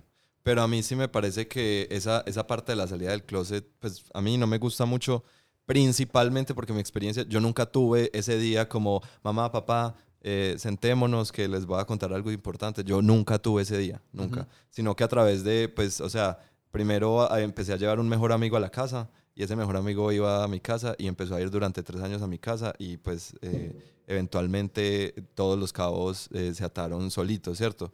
Em, claro, eso sigue siendo como una manera, eh, como, eh, bueno, hay, hay quien puede criticar esa forma de, de salir del closet también como una, como una cobardía, tal vez, porque nunca, nunca confronté pues como a mis padres sobre eso. Eh, ya he hablado al respecto eh, con ellos, em, pero nunca, nunca tuve ese proceso de, de un día no me enunciaba marica y al otro día ya sí. Y, y no sé, he tenido como, como problemas con, em, con esa parte, sobre todo porque se espera que pues es, es como otra de esas preguntas como, ay, ¿vos a qué edad saliste del closet? La verdad, yo no sé a qué edad salí del closet, porque... No, y además uno sale muchas veces. Por ejemplo, en mi caso fue, yo salí con mi papá, luego con mi mamá, eh, en el espacio educativo, con otros amigos. O sea, uno, creo que uno nunca termina de salir del closet, ¿cierto? Como que hay múltiples vivencias. ¿A qué es eso que llamamos salir del closet? No hay una única experiencia, un antes o un después, y cada persona vive diferente. Pero a lo que le podemos llamar ese espectro, esa idea de noción de salir del closet, es atravesar el proceso de públicamente que la gente te reconozca por fuera del canon heterosexual, ¿cierto? O sea, Sí. que- y eso es un proceso que, que puede ser que la gente se dé cuenta sin que vos lo digas, o hay momentos en que uno públicamente lo denuncia, ¿cierto? Entonces no es único, en, cada persona lo vive diferente. Y, y yo creo que ahí hay otra, hay otra cosa que es interesante que esto por ahí, que es como la idea de identidades tácitas, Ajá. ¿cierto? Como eh, sabemos, pero no hablamos de eso Claro. y no Ujú. queremos hablar de eso. Sí. Y me parece, pues, sobre lo que contabas, Andy, eh, no, pues es que porque, bueno, esto es súper personal, pero ¿por qué te vas a sentir mal por, como cobarde, entre comillas, por no haber tenido ese momento? Eh, eso es uno como darle un poder a una homonormatividad que dice que es que usted Como es la su- única forma su de identidad No, la sí, tiene sino que que en esta las- esta forma. En las conversaciones con Sí. mis amigues, eh, maricas sobre todo, eh, siempre hubo ese momento, pues o todos tienen esa fecha, como no, yo esto, o sea, estoy conmemorando los cinco años, o sea, como Sí, que sí. es una fecha. Pero bueno, no todos, pues, pero sí hay hay- es no, muy estoy diciendo patrón. todos mis, mis Ya, ya. amigues, ¿cierto? Con los que yo socializaba, ya no, sino con los que eh, cuando tenía por ahí 20, Ya. 21 años. Pero sí, o sea, es como común. Cierto, y entonces, entonces para mí era como, ah, pero yo nunca tuve esa experiencia y entonces, por ende, y entonces sale el día, el día internacional de salir del closet y el no sé qué, y entonces como un montón de, de discursos que empieza, eh, o sea, empiezan a hacerlo a uno chiquito y chiquito y chiquito. Y es que eso y también a depende de disminuirle, a disminuirle a uno como su experiencia también, Y es que depende de la vida de cada uno, ¿cierto? Porque hay personas, cada una, cada una, porque hay personas que tienen eh, en su mismo núcleo familiar personas eh, fuera del closet, ¿cierto? Tíos gays, ¿cierto? Entonces eso genera que se disminuya la tensión de salir del closet o no haya ese momento porque hay unos procesos en que se sobreentiende o, o hay una conversación algo que- de lo que no se dice pero se intuye. Sí, que es lo o- tácito. Exacto, exacto, lo que mencionaba Santi ahorita. Pero eso también depende de muchas cosas. Por ejemplo, en mi propia experiencia personal, que creo que hay algo que me, pues, que me gustaría como ahondar, y es que también esto de las identidades, de nombrarse, atraviesa el mismo cuerpo. No solamente el cuerpo porque es con quien me acuesto, dejo de acostarme, sino por cómo me veo en el mundo. Yo Sí. he tenido una experiencia corporal feminizada, porque tengo un rostro delicado, porque hoy tengo barba, pero imagínense, a, a los 15 años yo tenía un pelo en, en el cuerpo, Eh, tenía, tengo las manos pequeñas, delicadas, eh, tengo una, yo soy, eh, digamos, mi, desde una idea de como de lo fenotípico, soy eh, blanquimestizo, con una tez muy clara, con un, un- como con un cabello rubio, eh, que hace pues que desde que estaba muy pequeño había una idea en que mi cuerpo no encajaba dentro del canon de qué es lo masculino. Y yo era un hombre sexualmente hablando, ¿cierto? Sí. Pero no encajaba ya allí, desde mi sola corporalidad. Y sola mi corporalidad ya cuestionaba si era, un, si era hombre o no, pues o si era masculino y si era heterosexual. Entonces cuando yo ya empecé a crecer adolescente, digamos que mi proceso como adolescente, empecé también a cuestionar esas normas de lo masculino y empecé a asu- asumir unas estéticas más asociadas a al rock and roll, pues o como a, a esto de que es ser rockero. Y entonces como en mi casa yo, yo era ya aceptado porque bueno, listo, no era el- la construcción estereotípica del hombre eh, Pero sí del heterosexual paisa, pero bueno, es porque es rockero, entonces como es rockero se viste de negro, tiene otras inclinaciones estéticas, pero claro, porque yo asumí, yo vi ahí un montón de personas dentro del rock que jugaban mucho con el género, a mí me encantaba ver esa, ese glam metal y cómo se trepaban básicamente y se ponían todo ese brillo y yo era jazz queen en ese momento y pues obviamente tenía esa forma para decirlo, pero entonces como que yo es- eso me gustaba porque eran otras representatividades de lo masculino que transgredían la norma, lo hegemónico. Entonces yo empecé a asumir esas estéticas y ya de entrada era cuestionado porque no tenía una imagen de ser el hombre, en, sobre todo bajo el canon masculino de Medellín, del paisa. Entonces no, y no me gustaba el reggaetón en esa época, pues o, o- o posaba de que no. Eh, era como... Clásico rockero. Sí, A todos entonces, nos claro, pasó. Entonces era adolescente rockero, entonces posaba que odiaba el reggaetón, entonces obvio no, y, y no me vestía, digamos, eh, bajo esas ideas de, de, de- de la NEA o de, pues, como lo que, esa construcción de lo masculino, pues, con la gorra, la, la sudadera, la chompa, no, yo usaba otras formas estéticas. Y entonces eso generaba que ya de entrada yo llegara a un lugar y se cuestionaran sobre si yo era o no homosexual, independiente de que yo me besara a una humana, o independiente de que yo chasqueara los dedos, ya mi sola presencia en el espacio, por mi corporalidad, incluso quitando los elementos estéticos, yo podía estar de negro y ya cuestionaba, ya había como una pregunta, ¿será que es gay? Solo por mi rostro fe- feminizado, solo por mi voz no tan gruesa, solo por mis manos delicadas, o sea, como que había una cuestión desde lo corpóreo. Y eso me parece muy bacano y retomo como ahí de lo que se conversó con Jesús en, en- en ese programa. Y es porque es que también lo corpóreo, lo corporal nos da un lugar en el mundo. Sí, Y ese claro. lugar en el mundo también nos lleva a unos privilegios o no.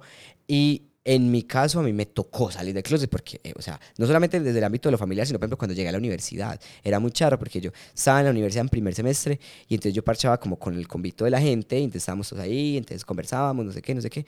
Y yo salía y me iba y todos empezaban a preguntar sobre mi sexualidad, pues me contaban mis amigas, que una amiga sobre todo que ya sabía que yo pues, me nombraba gay, entonces ella como que un día me cogió y me dijo, Alejo, mira, es que ya han pasado como tres o cuatro veces, que estamos todos parchando y de repente vos te vas, entonces todo el mundo me voltea a preguntarme a mí, que, que si vos sos gay o no sos gay, y yo no sé qué decirles, y entonces a mí, para mí fue muy particular porque yo, o sea, yo tuve que salir de closet no por mi orientación sexual, ellos no sabían si yo me estaba dando besos o no con un man, no sabían si yo eh, tenía sexo o no con mujeres, o si me atraían sexualmente mujeres. Se estaban cuestionando mi sexualidad por mi expresión de género y mi expresión de género incluso desde lo corpóreo. Entonces Ajá. eso nos lleva a pensar que es que también esas categorías de orientación sexual, identidad de género, expresión de género, tratan de clasificarnos en unos puntos que, son, que a veces no son posibles. O sea, mi- mi- me forcé a salir del closet porque mi expresión de género los cuestionaba sobre mi sexualidad, no mis prácticas sexuales, que es lo que debería ser cuando hablamos de orientación sexual.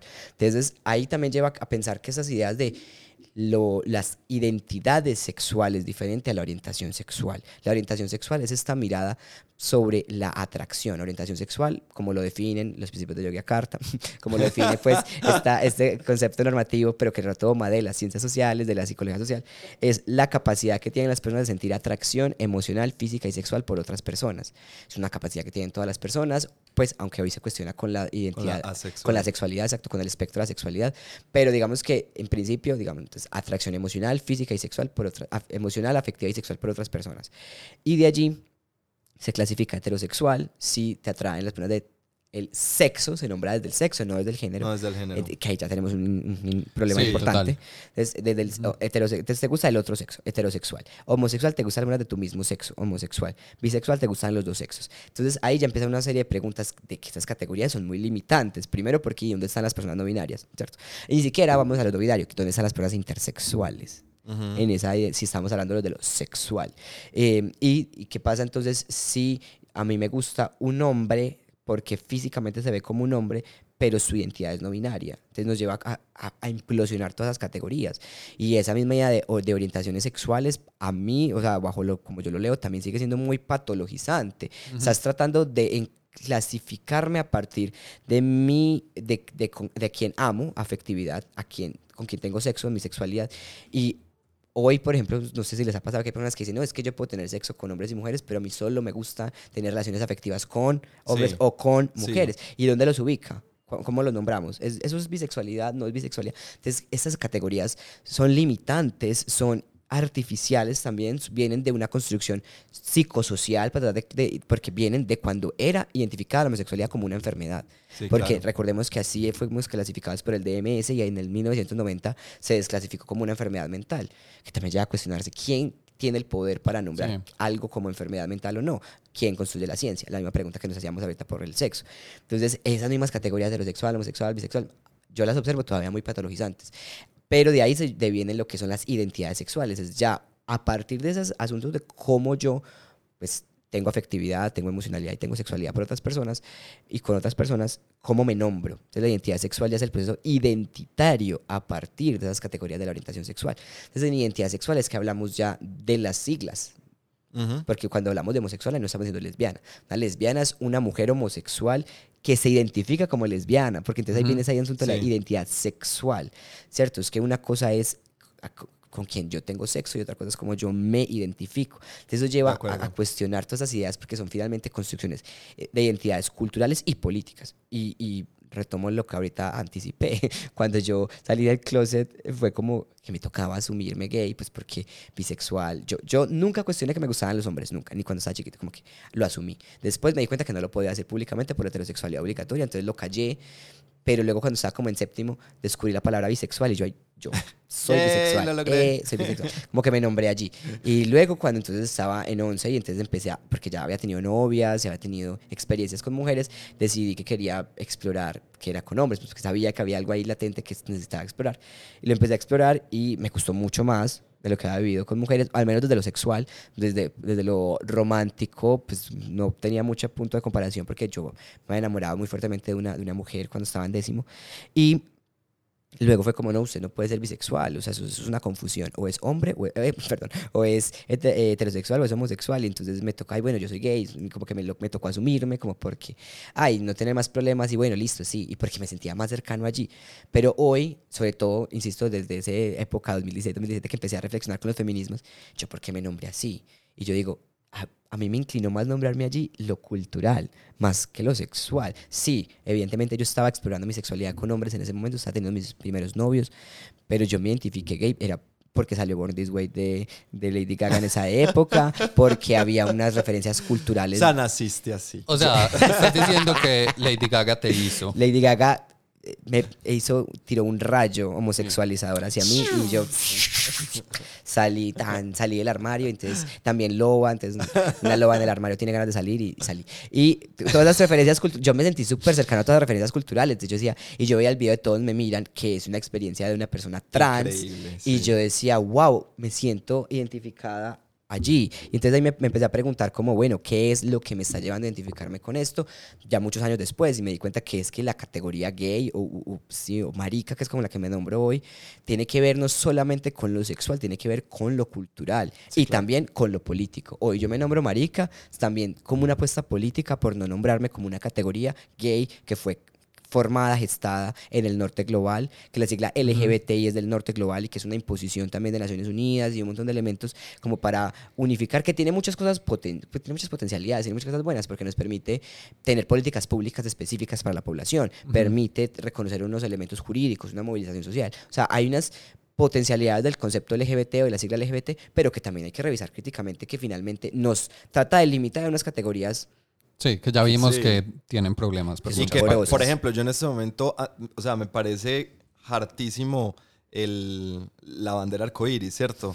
Pero yo entiendo que detrás de la bandera arcoíris hay un poder, pues, muy, Ujú. sobre todo, pues, claro, en la parte política y en, y en, pues, en, en cómo, en, en- en las, las leyes que, se, que, se, que, que pasan o no en, el, en, en, en un país y en otros no, pues ahí sí hay un poder muy grande de una bandera unificadora, tal vez, ¿cierto? O entonces como que, claro, una cosa es también mi, mi experiencia personal y otra cosa es decir, ah, pero es que también a veces esas categorías, pues sobre esas categorías también se montan, pues... eh, las, las leyes sobre las cuales se rige Y- la sociedad. Claro. Entonces, Sí. huepucha. No, a eso hay que podemos- jugarle, a veces hay que jugarle a eso también. Y pues podemos revisar muy críticamente que dice, ay, no es que la bandera no me, no, no me identifica a mí, eh, hoy deberíamos hablar de lo queer, de la disidencia sexual, revisar todo eso.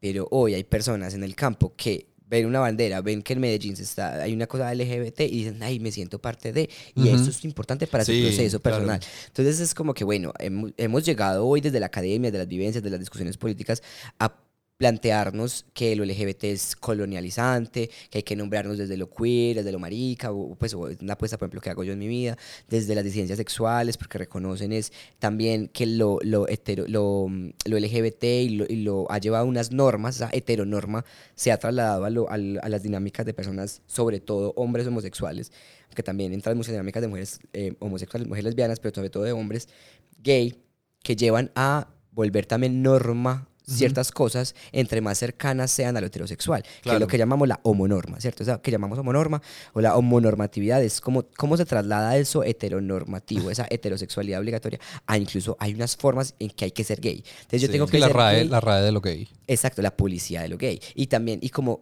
sobre todo porque también desde del- de las discusiones que hacen los feminismos al movimiento social gay, es eso, es que, ¿cuáles han sido los reclamos en lo político? Casarse, Ajá. eh, Ajá. tener hijos, Es- que tiene que ver como con la familia nuclear que reproduce In- el capitalismo. intégreme, intégreme en su hegemo- hegemonía, por favor. Exacto. Ajá. Y se es aceptado socialmente entre más cercano se esté al modus vivendi heterosexual. Claro. Si, sos, si son una pareja, eh, dos hombres bien lindos, bien bellos. Que no se eh, le note lo pluma. Que no se les note lo pluma, que adopten a uno o dos niños. Ojalá eh, racializados. y, y que arman en su grupito, ¿cierto? De, eh, de amigos. Entonces los amigos pueden decir, ay, no, yo tengo dos amigos pues que tienen hijos. Y Y, son y socializan tal cual. O sea, es la de misma. derecha. Es la, mi- es la misma vida. No, sí, habrá, habrá, habrá quienes no, ¿cierto? Pero, pero sí, yo también tengo mucho problema con, pues, eh, con esa parte de, de querer también hacer de lo, de, desde las disidencias sexuales, pues querer acercarse pues a la, a la, a la- a la homonor- Hetero- a a la la heteronormatividad, Ajá, ¿cierto? exacto. O sea, sí, tengo muchos problemas con la homonormatividad. pues. Exacto, y, y ante eso es que se construye esta idea de ciencias sexuales, ¿cierto? Como que un poco, bueno, hay muchas, muchos, muchos autores, autoras que se vienen pensando esto de lo queer con C, que implica revisar críticamente eso de lo queer con Q, que vienen esas autoras, Judith Butler, Teresa Labretis, que pues son del norte global, y que empiezan a pensarse desde la mirada de colonial, desde el sur global, sobre todo de Latinoamérica, entonces de nombrar de lo queer con C, o desde las disidencias sexuales también, como que hay otra puesta allí de las disidencias sexuales para nombrar resistencias a la homonorma. Yo personalmente me suscribo mucho a este concepto de disidencias sexuales porque, sobre todo desde el ámbito de lo político, creo que tiene un gran impacto político revisar críticamente esas ideas de la homonormatividad, porque la homonormatividad ha conducido a que haya un gaycentrismo, a que Sí. sea quienes estén en la publicidad de las empresas, hombres gays, quienes tengan derechos hombres gays y los hombres gays pueden sufrir de muchas violencias, claro, no las vamos a invisibilizar, pero tienen menos barreras para acceder al mercado laboral que una persona trans, punto. Ajá. O que una mujer lesbiana. No sufren de violaciones correctivas al mismo nivel como lo sufren las mujeres lesbianas, o las mujeres trans, o los hombres trans. Entonces, hay que empezar a reconocer también en esa escala, y que- porque la lucha tiene que ser interseccional, aunque esa palabra podemos cuestionar lo que sea, tiene que ser interseccional, tiene que pensarse en, sobre todo desde la perspectiva de Patricia Hill Collins, que es como entrecruzamiento de opresiones. Yo tengo que entender que hay diferentes sistemas de opresión y no me puedo quedar solamente diciendo es que los derechos, eh, mis derechos como persona gay, ¿qué pasa entonces con las personas trans empobrecidas? Que hay otro sistema de opresión allí importante que es el económico Claro. o las racializadas, es decir, o el, el capacitismo, eh, ¿cierto? Hay que pensar las luchas no disgregadas, hay que pensar, hay, hay un concepto que alguna vez escuché que me parecía muy bonito, que era el eh, ser militante, militar, desde una perspectiva de la nueva izquierda, es militar por todas las causas contra la opresión, todas Sí. las fuentes de la Sí, opresión. exacto, juntarlas. Creo que sí. incluso en, en uno de los feminismos ese es como el El el eslogan de alguna forma. Es Sí. como el feminismo es la lucha contra todas las formas de opresión. Exacto, Ajá. o sea, hay, hay un asunto de militar eh, por todas las subjetividades que representen luchas contra hegemónicas, ¿cierto? Porque hay muchas, muchas veces está en esa idea de, ay, es que las minorías, entonces no sé, nada, nadie piensa, solo piensa en ciertas minorías, no en todas las minorías, porque ¿qué pasa con los toreros? Y yo, a ver, revisemos qué es el concepto de minoría, ¿cierto? Sí, Porque minoría sí, sí. no es una cuestión netamente estadística. ¿Y qué pasa Sí, no con, es de números, ¿Qué no es pasa de con, números. con los ricos? Exacto. Ellos son una minoría. Exacto. Y no es, exacto, no es un asunto estadístico, es un asunto de mirar Opresión. opresión histórica y sistemática, lo que llamamos también en derecho de discriminación estructural. La estructura conduce a un montón de elementos que llevan a discriminación.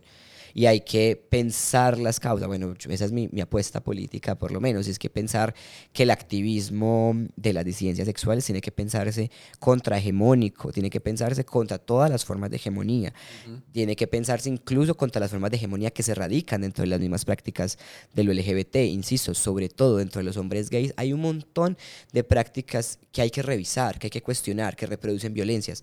Este asunto de los roles sexuales conduce a la imposición de roles de género género que Claro. conducen a muchas violencias. Entonces, eh, a mis amigos los gays, pero ay, ya te metiste con esa pasiva. Entonces, hay una feminización de los cuerpos de los hombres que asumen su sexualidad como pasivos, como pasives, y lleva a que eso connote denigración o conno- connote restarle valor. Entonces, finalmente es una reproducción de los roles de género machistas, sexistas, violentos. Y creo que la invitación de nombrarse desde lo queer, desde lo mutable, desde las disidencias sexuales, debe ser cuestionar todas las formas de hegemonía, todas las formas de violencia, porque, pues, digamos, la reivindicación de derechos es para todos, no solo para quienes están más Claro. privilegiados.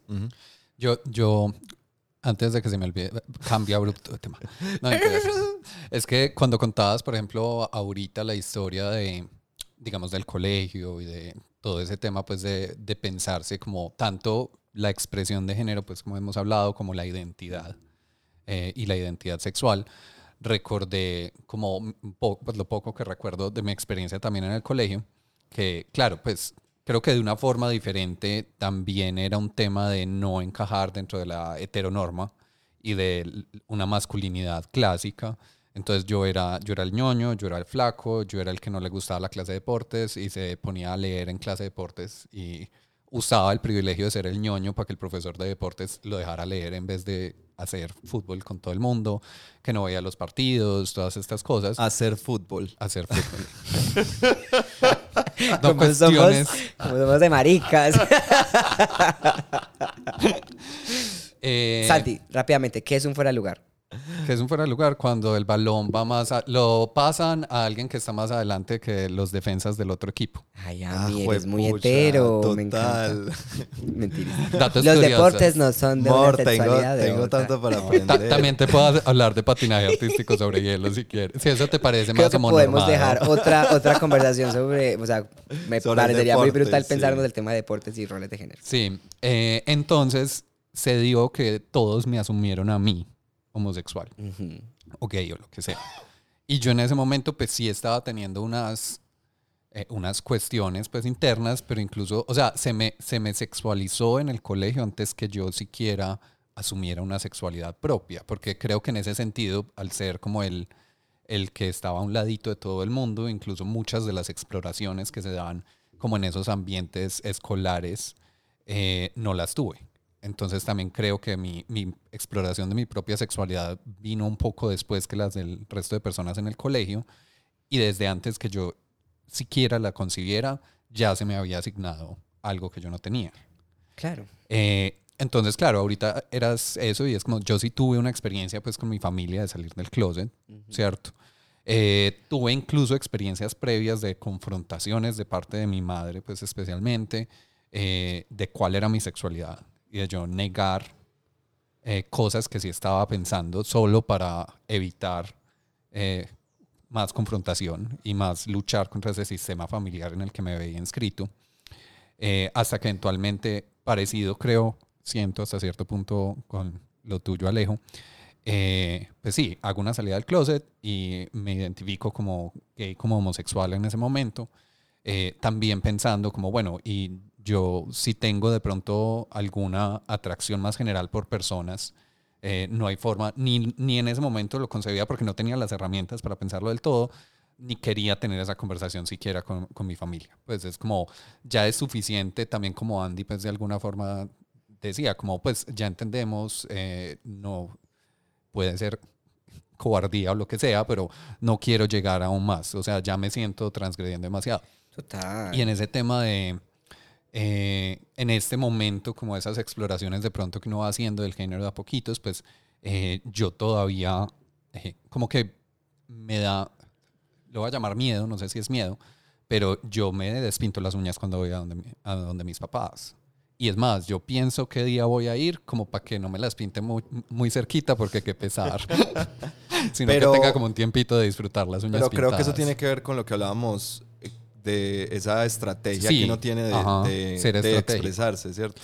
que también creo que no está mal. Pues es como yo, en mi caso, eh, valoro mucho mi familia, aunque choque con ellos pues en, en varias áreas, los valoro mucho y yo, y yo me, me edito estratégicamente cuando estoy en el ambiente familiar de forma que no hago en otros espacios, por ejemplo en este espacio. Sí, e- en el caso de las uñas, bueno, eh, esto de pronto es, eh, es una bobada, pues, pero yo, pienso que si bien es estratégico, pues también uno tiene que estar pensando, pues, estratégicamente hasta que hasta qué punto estoy es cediendo demasiado, ¿cierto? Y estoy es como, pues, em, creo yo, pues como que tampoco se trata de, de- de ceder a, pues que si voy a, si voy a estar entonces con mi familia, entonces eh, tengo que ceder en toda mi maricada, ¿cierto? Tengo que volver a ser ese, ese, ese hijo heterosexual, eh, mm, heteronormado, con el cual venían, pues, Sí, o, el o que, tenían esa el idea. que se ¿cierto? imaginaron cuando, cuando hubo esa asignación de sexo, pues a, Sí, al yo creo- nacer. Yo quiero retomar algo muy, muy bonito de lo que mencionabas ahorita y es entender que hay un montón de procesos que suceden afuera y no adentro, ¿cierto? Como que cada persona va viviendo, se va preguntando, se, va sintiendo, mm, se va erotizando, pero afuera también va ocurriendo algo con base en, en lo que uno está expresando, cómo se está comportando. Entonces afuera, su círculo más cercano va interpretando y se está cuestionando, ¿será que mi hijo es gay? ¿Será que no es gay? Ay, míralo, es que tuvo este comportamiento, este otro, ¿cierto? Más allá de lo que uno esté haciendo, ¿cierto? Hay dos Sí, procesos. sí. Uno que está sucediendo afuera y uno que está sucediendo adentro. Y algo que mm, en el mundo jurídico me parece un, un hallazgo muy relevante que nos lleva también a pensarnos o a, trans- o a- o a- o a cuestionarnos este, de las i- este asunto de las identidades y las orientaciones. Y es el siguiente. Hay un caso que se llama Flor Freire contra Ecuador de la Corte Interamericana que se trata de una discriminación por... Ya estamos en temas de derecho fuerte. Ay, bueno, O sea, ya uno va- ya les voy a decir por qué tiene esto sentido. Uno cita un caso y ya es como me, sien- me siento en una de esas series de televisión. Chun, chun. Sí. Eh, yo- el siempre tengo que terminar como citando alguna sentencia de la Corte Interamericana en cualquier conversación. Perdón, sí soy. Eh, rápidamente, lo que este caso Ay, analiza... Como el meme, es que puede que no volviéramos a salir, pero supiste lo del caso de la De Flor corte. Freire, ya, sí, total, total, sí, sí soy. La realidad. Entonces, eh, la idea de este caso es que hay- es una persona, un hombre que estaba en el, el ejército eh, y fue le iniciaron un proceso disciplinario por tener una práctica homosexual. Entonces, lo sancionan disciplinariamente con la expulsión. O sea, deja de estar en el cargo como militar. Entonces, ese caso llega a la Corte Interamericana y entonces están cuestionando la discriminación en razón a la categoría orientación sexual. Así como a ti te pueden discriminar, por ejemplo, por ser una persona en situación de discapacidad, ¿tan? o te discriminan por tener VIH, discriminación en razón a la VIH, ¿cierto? Hay discriminación por orientación sexual. Como el hecho de que a dos personas se están dando picos en un centro comercial y los echen por eso es Ajá. discriminación por orientación sexual, ¿cierto? Entonces, eh, jurídicamente se estaba cuestionando este caso, de lo echaron por ser homosexual. Y ahí hubo una, un asunto muy interesante porque él, él nunca se identificó como homosexual. Él siempre dijo que eso era mentiras, que él nunca fue, que él nunca. Entonces aquí la corte terminó llegando a una conclusión muy relevante y es que a vos te pueden discriminar con base en las i- categorías de orientación sexual y identidad de género, aunque vos no seas una persona que te identifiques bajo esas categorías. Ajá. Y, y tiene sentido porque, eh, o sea, es que a mí me pueden de- discriminar por cosas que, que no. Exacto. Pues, o, sea, son cosas externas que están porque viene el proceso de afuera y no es solamente mi propio proceso. Entonces, eh, no sé, tengo otro ejemplo muy charro, el de una amiga que una vez se montó un taxi. No, Alejo, sin cor- sentencia de corte, no. Este no es un No, caso mentira. que ha llegado a la Corte Interamericana, sino un caso cercano. Y es que se montó un taxi y eh, había pasado lo de la bandera, que tomaba la bandera y la apuñalaron. Entonces, este Sí. cuento. Y ella, y entonces el señor estaba muy bravo, pero estaba muy bravo porque hubieran montado la bandera. Entonces mi amiga heterosexual, ella empezó a escuchar al señor y empezó a decirle como, no, señor. Ella empezó como muy pedagógicamente, como no, eh, entienda que es que la bandera era un, era un impacto simbólico. Espérate, yo pongo un tener- poquito de contexto. En, en Medellín hay un cerro que se llama el Cerro Nutibara, muy importante. Y allá hay, está la bandera de Colombia, la bandera de Antioquia. Y, a- El pueblito y paisa. no sé, bueno. Y el caso es que en algún año, hace poquito, eh, montaron. 2019. En el 2019 montaron la, la bandera arcoíris allá. Y eso, mejor dicho, causó un. Alguien fue, la bajó, la Apuñaló. apuñaló, La apuñaló, básicamente. sí. Y grabó un video. Ajá. Y grabó un video y lo. difundiéndolo en redes sociales. Ajá. ¿Cierto? Todo esto que fue súper violento. Mi amiga estaba un poco impactada pues, porque tenía muchos amigos LGBT y pues eh, una mujer que se, se forma desde los feminismos. entonces Estaba como muy, muy afectada porque el señor estuviera diciendo esas cosas. Entonces ella trató como pedagógicamente, como, no, señor, pero mire que, o sea, en- entienda que no es tan grave, como que trató. Y el señor volteó y le dijo, usted es una lesbiana. Le, ab- le abrió el coso de seguridad, le abrió la puerta y la empujó. Ah, Y entonces ella dijo como, o sea, es- o sea, wow. fui una lesbiana en este momento. O sea, como que fue... Acaba de vivir, sí. O sea, acaba de ella, sufrir ella fue lesbiana. en ese momento. sí. Fue discriminada como lesbiana. Claro. Entonces uno puede ser- llegar a ser discriminado porque hay algo que es eso que sucede afuera, lo social, y otro es lo que uno vive, cómo se nombra, cómo se identifica. Entonces es- eso es muy bonito porque lo que lo, pues, muy, pues, uso la expresión bonito para Sí, decir que nos entiendo. permite muchas reflexiones. Sí, sí. Porque esas categorías tratan de limitarnos, tratan de, de nombrarnos, denunciar un montón de experiencias que puede que no sucedan al interior de nosotros. O sea, habrá personas muy emplumadas o que se les bote mucho la pluma, es decir, como muy afeminadas, muy feminizadas eh, y que sean bisexuales. Y entonces Ajá. la gente va a decir, ay, usted es gay, usted es una marica, pero ¿y si, porque estás negando su orientación sexual o su identidad sexual, así es como se nombra además, o sea, y, y sus experiencias sexuales, porque envolvemos como, ¿quién sos vos? La policía de Ajá. la expresión de Ese- género. ese- ese- eso- Sí. Si algo nos deja esta, esta conversación es que hay una policía. Varias, además. Hay varias, No, hay, muchas policías, exacto. Eh, María. Y pues entonces, eh, y esa persona puede sufrir un montón de violencias por ser pensada como marica y no necesariamente identificarse así. Claro. Entonces eso también nos lleva a pensar que esas categorías insisto, son muy artificiales, son, son, llegan a un punto en que no nos, li- nos limitan más de lo que nos permiten cosas positivas. Yo creo que todo- es una invitación también a reflexionar cómo me nombro, cómo me identifico, cómo me construyo, más allá de cuáles son mis prácticas sexuales. Porque entonces yo soy una Claro. persona homosexual y el día de mañana me emborracho o no me tengo que emborrachar y me tengo sexo con una mujer. Y entonces Ah, no, dejé de ser homosexual o ni siquiera tengo que tener sexo con una mujer. Tengo sexo con una persona no binaria. ¿Dónde me ubico? Y entonces si comenzamos, tengo sexo con una persona trans. Entonces nos vamos a, a fijar, entonces es un hombre trans, entonces sigue siendo homosexual. Pero si es una mujer trans, entonces, ay, que entonces ya es- eres bi. Eso nos lleva a bisexualidad o nos lleva a cuestionar también que la sexualidad no tiene por qué ser catalogada, nombrada, restringida a esas categorías. Yo Ajá. puedo nombrarme, identificarme en ciertas categorías por el ámbito cultural, político, simbólico que yo representa, pero mis prácticas sexuales pueden ser mucho más amplias que esa categoría. Sí, claro que sí. Eh, tengo una pregunta. Yo soy el de las preguntas hoy. Pero ahorita, hace mucho rato, mencionabas cuando hablabas, Alejo, de- del tema trans, de las personas trans, de esas identidades, eh, lo travesti, ¿cierto?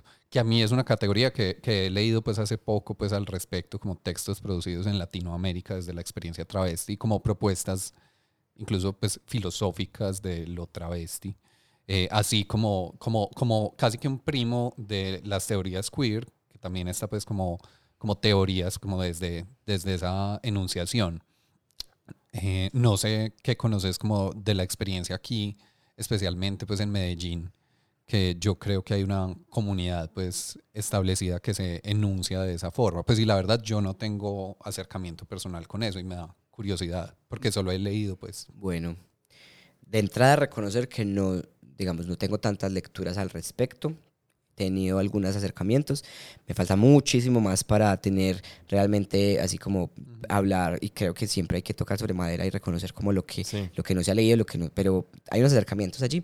Eh, y creo que es importante entender diferentes puntos cuando hablamos de lo, de lo travesti. Lo primero es que también dentro de las categorías del norte global, eh, construidas, digamos, bajo las hegemonías de pensamiento de estas disciplinas que buscan patologizar y todos esos elementos de orientación sexual, identidad de género y expresión de género, se ha hablado de una tercera T, de transgénero, transexual, y una tercera T que se le ha nombrado transvestismo, Ujú.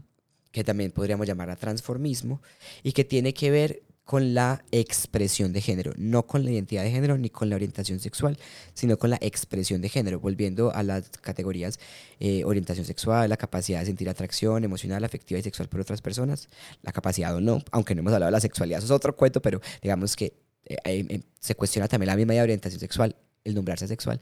Está la identidad de género, que es la vivencia interna individual del género, tal como cada persona la siente profundamente.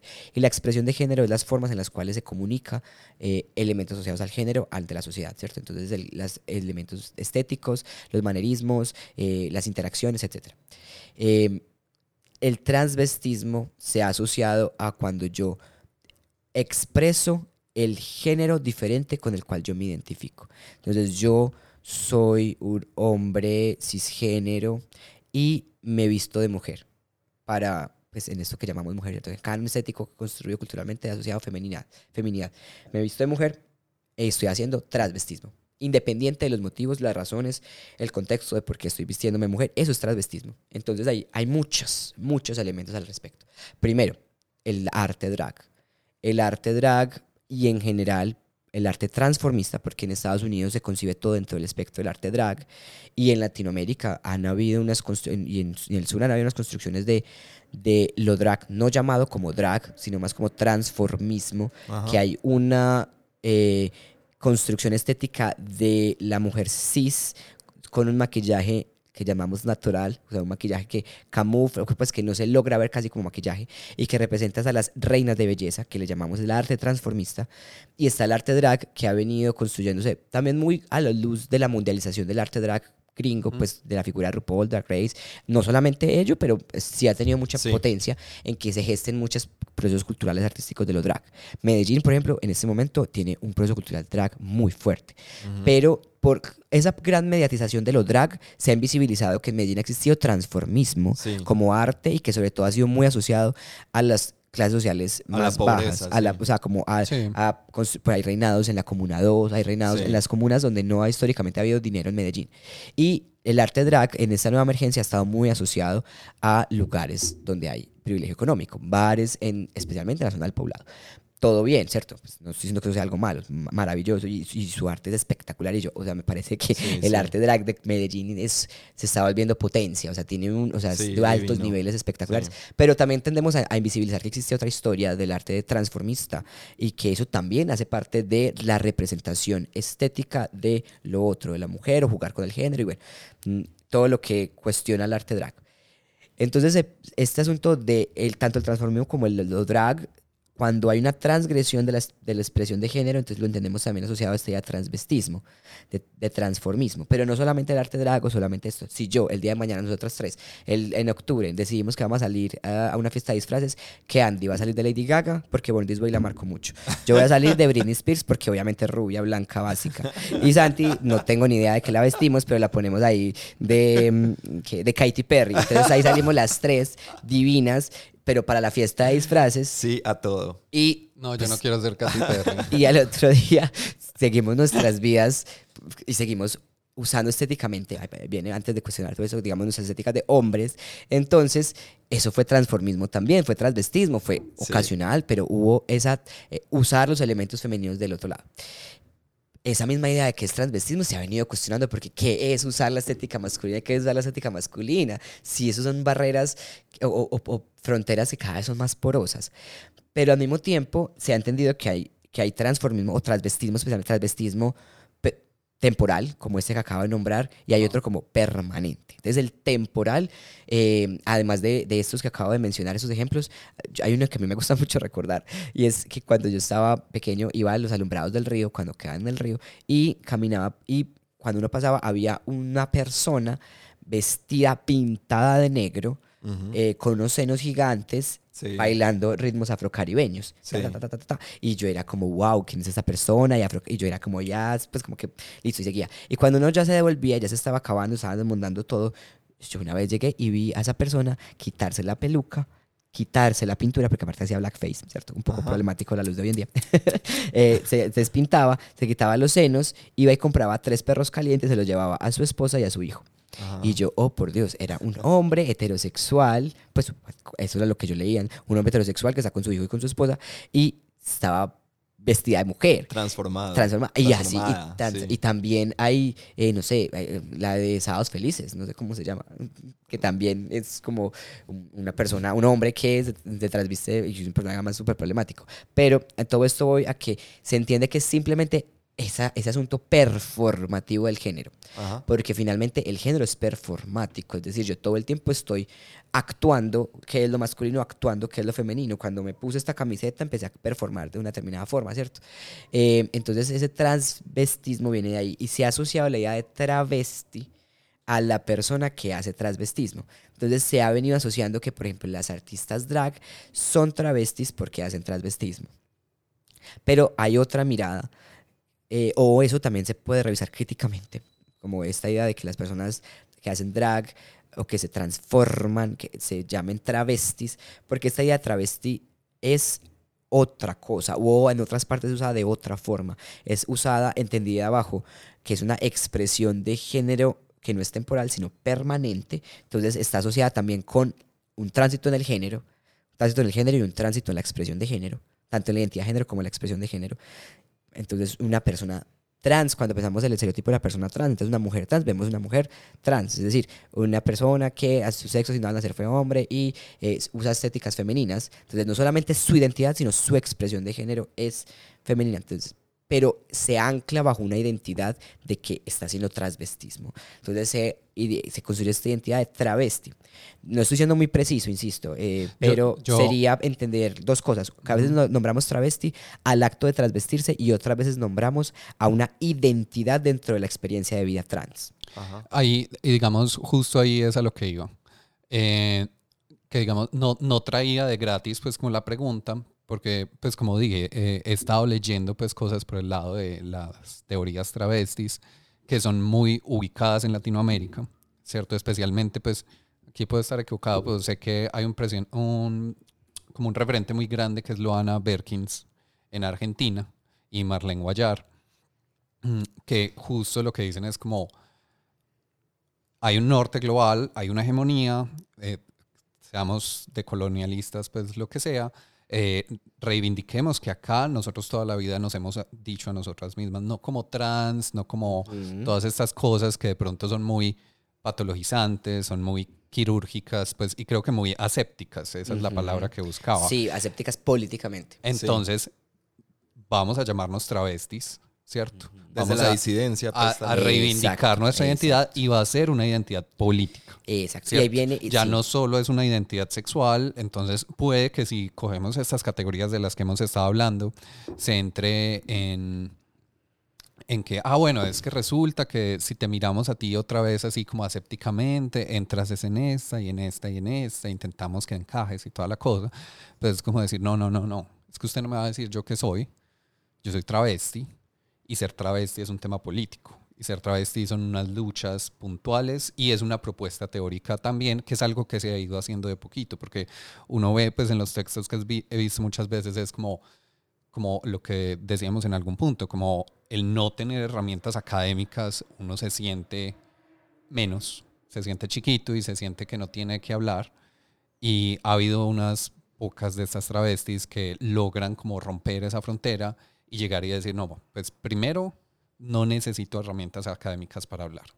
Y una vez las adquiero, lo que voy a hacer es casi que tumbarte tu discurso hegemónico y ya empezar a decir, es que, es que esto es diferente. O sea, ser travesti es diferente a ser trans, ¿cierto? Y ahora estoy diciendo cosas que he visto. No estoy hablando pues para nada por esas personas, porque claro. claramente... Sí, pues, estás parafraseando unas lecturas. Y ahí es importante porque lo que dices es muy cierto y, y, entiendo que esa es la gran apuesta desde las disidencias sexuales, desde lo, la, nombrarse marica, nombrarse travesti, viene de allí, de lo mismo, de mirar esa imposición de lo LGBT, de todas estas categorías, identidades sexuales, identidad de género, eh, orientación sexual, vienen construidas primero desde el norte global y segundo desde lugares académicos que tratan de comprender un montón de experiencias de vida que ni siquiera atraviesan por su propio ah, cuerpo o que ni siquiera buscan escuchar las experiencias de vida de esas personas, que es todo el reclamo también de,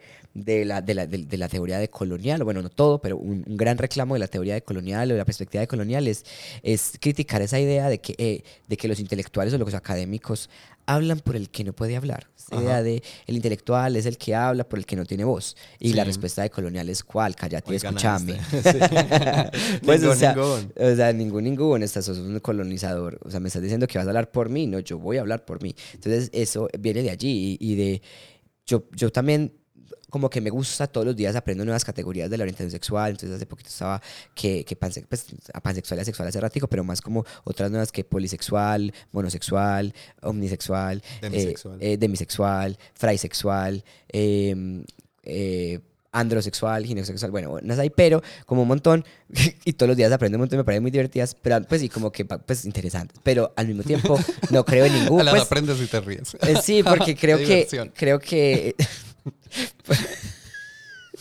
Sí soy. Porque para mí son como, pues me permite, son muy bacanos porque a algunas personas les puede servir un montón para entender sus propias experiencias de vida, nombrarse, comprenderse, Claro. pero a la final, pues cada cual, o sea, no sé, o sea, al final todas esas ideas de, son- son- son- desde quién las está construyendo y desde dónde. A mí, ¿por qué no me están preguntando a mí cómo me nombro? Porque estás vos allá desde ese lugar de privilegio nombrando. Y a mí me parece muy charro, muy divertido porque, claro, yo eh, estudio todo el tiempo que la teoría, antes que lo trans, transgénero, transexual, no sé qué, yo voy y le pregunto a una persona y me pasa la de, la de Kim lo hagan al aeropuerto. Sí. Que hombre o mujer y yo, travesti. Travesti. No, que si la requisa un hombre o una mujer, ah, cualquiera. Me termina pasando que las personas tienen esa forma de ver el mundo, o sea, no se están Sí, pensando, sí. ay, yo soy transgénero, no transexual, transgénero, además mi expresión de género es femenina, pero yo políticamente, me- la gente no está en eso, la gente es como, ay, mira, sabes que yo vivo así mi vida y me, me- tengo sexo de esta forma y ya, o sea, como que,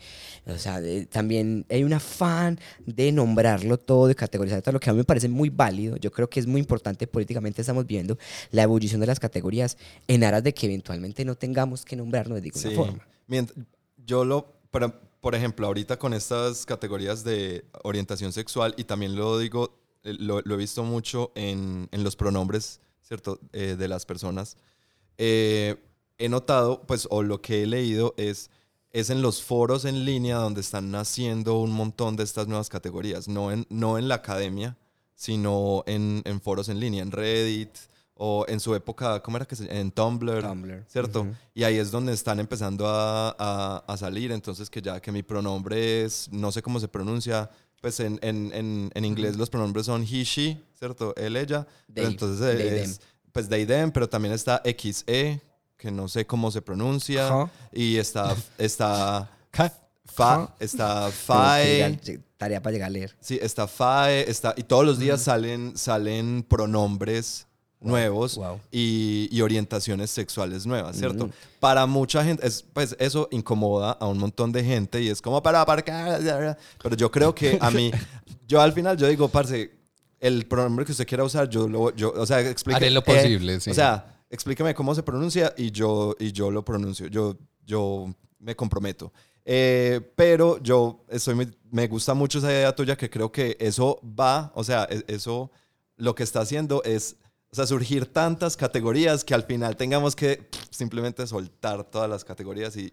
y O sea, es un acel- aceleracionismo, pero, pero, pero de las... Sí, yo creo que eso es muy importante. Aunque al, al final creo que quiero hacer un disclaimer importante. Ahorita que me preguntaste cuáles son las posturas del femini- del- de los feminismos, una mirada feminista sobre estos asuntos, yo creo que hay un reclamo muy válido también del feminismo ante toda esta evolución de categorías. Y Sí. es, venga, no, no nos olvidemos quién es el sujeto Sí, más sí. afectado al final por el patriarcado, ¿cierto? Y creo que eso es algo muy fuerte que no podemos nunca dejar de vista. Todas estas ideas de construcción identitarias y todo, no pueden nunca dejar de lado que la heterosexualidad obligatoria ha existido como un canon de violencia porque deviene de el sexismo y de imponer a las mujeres unas patrones, unas culturas, unas violencias, eh, mirarlas como sujetos reproductores únicamente. La heterosexualidad obligatoria nace de las mujeres porque se les impone única sexualidad, la sexualidad femenina, y de allí es que empezamos a comprender que la sexualidad también es impositiva a los hombres y de allí, pero no olvidarnos nunca que todo, no estaríamos teniendo esas discusiones, sino es porque hay unos reclamos de las mujeres, desde, lo desde nombrarse mujeres, pues, que reclaman un lugar en el mundo y, unas, unas- y que creo que muchas veces también cuando empezamos a decir no hay que eliminar todas las categorías, a ver, eliminemos todas las categorías sin olvidarnos que hay que Ajá. eliminar el patriarcado que violenta a las mujeres, ¿cierto? Como que total, no es, total. o sea, no es pensar eso Pues- de manera aislada, o sea, todo va en conjunto. Y, y es como el tema del trato diferenciado. Es- Yo alguna vez eh, casi me come en vivo unos abogados, creo que tú estabas, Maybe. que eh, salió como el tema del principio de igualdad ante la ley. Y yo dije que yo no creía. No, eso lo escuché, que lo estabas hablando en el capítulo anterior, pero yo no estaba. Sí, yo, Pero yo ahorita escuchando eso quisiera hacer sí, una sí, puedes, aclaración. puedes hacerlo. Totalmente.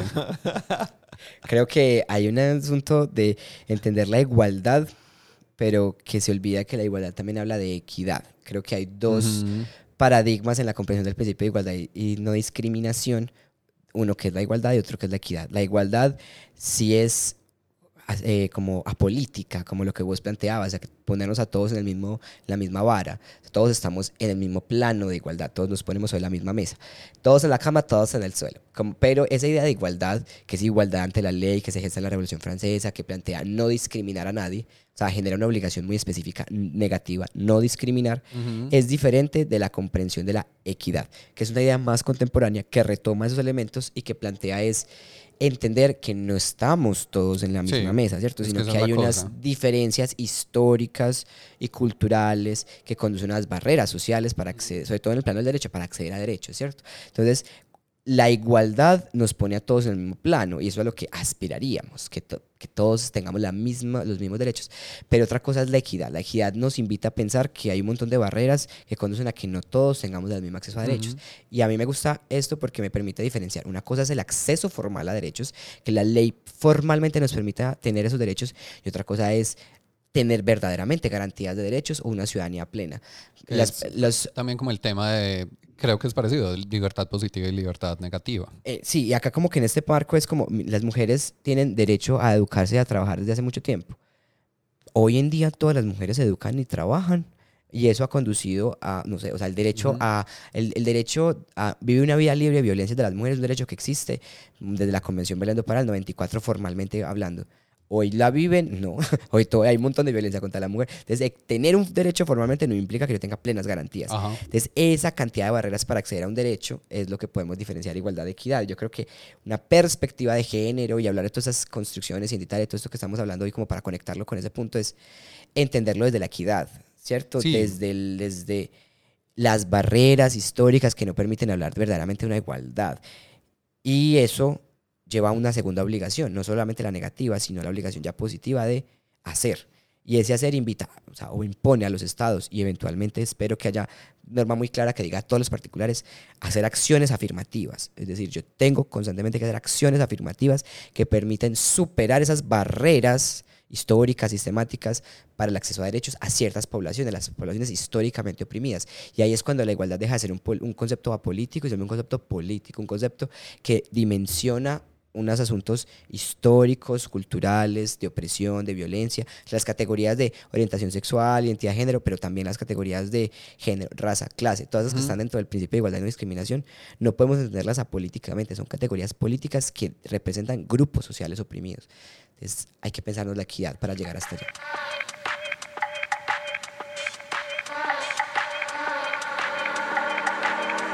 Bueno, Alejo, y ya como en tema muy, muy personal, experiencia así como encarnada, eh, para ti, ¿qué es lo queer? Cosas tranqui. Eh, para mí lo queer ha sido una experiencia de vida en la que he sido un sujeto feminizado históricamente y me ha permitido y me ha generado un montón de violencias, un montón de opresiones, un montón de, de discriminaciones y un montón de, de preguntas y reflexiones que me condujeron a categorías identitarias. Para mí lo queer ha sido un descubrimiento de un conjunto de teorías, de vivencias, de experiencias, no solamente académicas y todos estos elementos, sino también culturales, que me han permitido tener un lugar en el mundo, entenderme, comprenderme, reflexionarme, eh, pues reflexionar sobre mí y finalmente encontrar un poco más de libertad en quién soy, o al menos creer que tengo esa libertad un poco más en quién soy, en cómo expresarme, en cómo vivir. Creo que lo queer nos invita también a, al nombre de este podcast a pensarnos mutablemente, a no quedarnos estáticos, ni con nuestras categorías identitarias, ni con nuestras formas de ver el mundo, ni con nuestra sexualidad, estar abiertos al cambio. Creo que mutar es eh, lo más hermoso que nos permite toda esta reflexión. Sí. Y bueno, ya con estos, yo no sé cuánto tiempo llevamos eh, hablando aquí con Ale, pero Han sido esto casi 84 ha años. sido increíble. Eh, mi cabeza está explotando en mil pedazos, pero eh, te lo agradezco porque, Ale, porque me, me- me pones a pensar en un montón de cosas. O sea, nuestras conversaciones siempre, siempre son demasiado buenas. O sea, cuando salimos a comer por ahí, todo me, o sea, me encanta. Y eres siempre bienvenida aquí a Mutables Podcast. Gracias por estar hoy con nosotros. Algo. No, muchas gracias a ustedes por invitarme. Como que pasamos de tener esas conversaciones con Pola a tener esas conversaciones acá en el podcast. Me parece muy bacano, muy chévere. Como que otras personas puedan escuchar este programa, eh, que creo que queda un poquito larguito hoy, porque yo hablo mucho. No, pero, Pero, pero bacano que puedan escuchar todo esto y que se generen preguntas, se generen reflexiones, se generen críticas, que Sí. digan, no estoy de acuerdo Total. con esto, por esto y eso me parece bacano porque finalmente yo no vengo a predicar. sí, vengo mira, a- estas maricas, pues, como hablan. no voy a ser yo la policía. sí, total. Entonces cada sí. cual podrá revisar y decir si estoy de acuerdo con eso, no estoy de acuerdo con esto, o, tengo, o hiciste mal esta lectura de tal, pues todo bacano y bienvenido. Y me pueden, ahorita doy mis, mis redes sociales, me pueden escribir y conversamos. Y ¿En dónde te pueden en- eh, encontrar? Listo. Eh, en, en Instagram soy eh, alejogo2418 y en Twitter Alejo Gorres, Ale- o sea, Alejo G-O-R-E-S, Alejo Gorres de Alejandro Gómez Restrepo. Además, pues mi, eh, hago parte del Centro de Atención en Género y Diversidad Sexual, estoy en la coordinación en este momento eh, y sin, pero esto digamos a cualquier persona que necesite consultas en el ámbito académico o eh, de verdad tenga como una situación de una vulnerabilidad, una situación, un trámite que no conozca cómo hacerlo, por ejemplo, un idente- documento de identidad para personas trans y no binarias, y to- una vulneración de derechos humanos asociadas con temas de género, puede escribirnos al correo del, del consultorio que es CAG, CAG, consultorio jurídico, arroba UDA, o sea, udea.edu.co y digamos que podemos estar ahí para brindar esa atención jurídica. Y nada, no, agradecerles muchísimo. Yo disfruté mucho. Creo que, insisto, lo más chévere es que otras personas puedan reflexionar, pensarse, eh, mutar sus ideas, sus, sus eh, mentalidades, sus concepciones que a veces creemos que están muy fijas y muy rígidas que a partir de escuchar a otros nos permite modificarlas, transformarlas y continuar como en este camino de vivir, ser, experimentar, amar. Divino, de ataque. Y bueno, sin más, gracias a ustedes que nos escuchan, eh, gracias por eh, compartir este, este contenido con las personas que, les, eh, que crean que les puede ser útil. Ayúdennos por favor a regar la voz de Mutables. Eh, síganos, si no nos siguen, estamos en, en Instagram como arroba mutables podcast. Por ahí nos pueden escribir si tienen alguna queja, alguna sugerencia, eh, si quieren participar, etcétera, etcétera. Eh, también si pueden en la plataforma donde sea que escuchen este podcast, si pueden rankearlo, ponerle, no sé, cinco estrellas o, o lo que sea, eh, por favor háganlo y denle a seguir que eso nos ayuda muchísimo. Gracias por escuchar Mutables, un espacio colaborativo, colectivo, de conversaciones divergentes, desviadas, experimental y sin destino.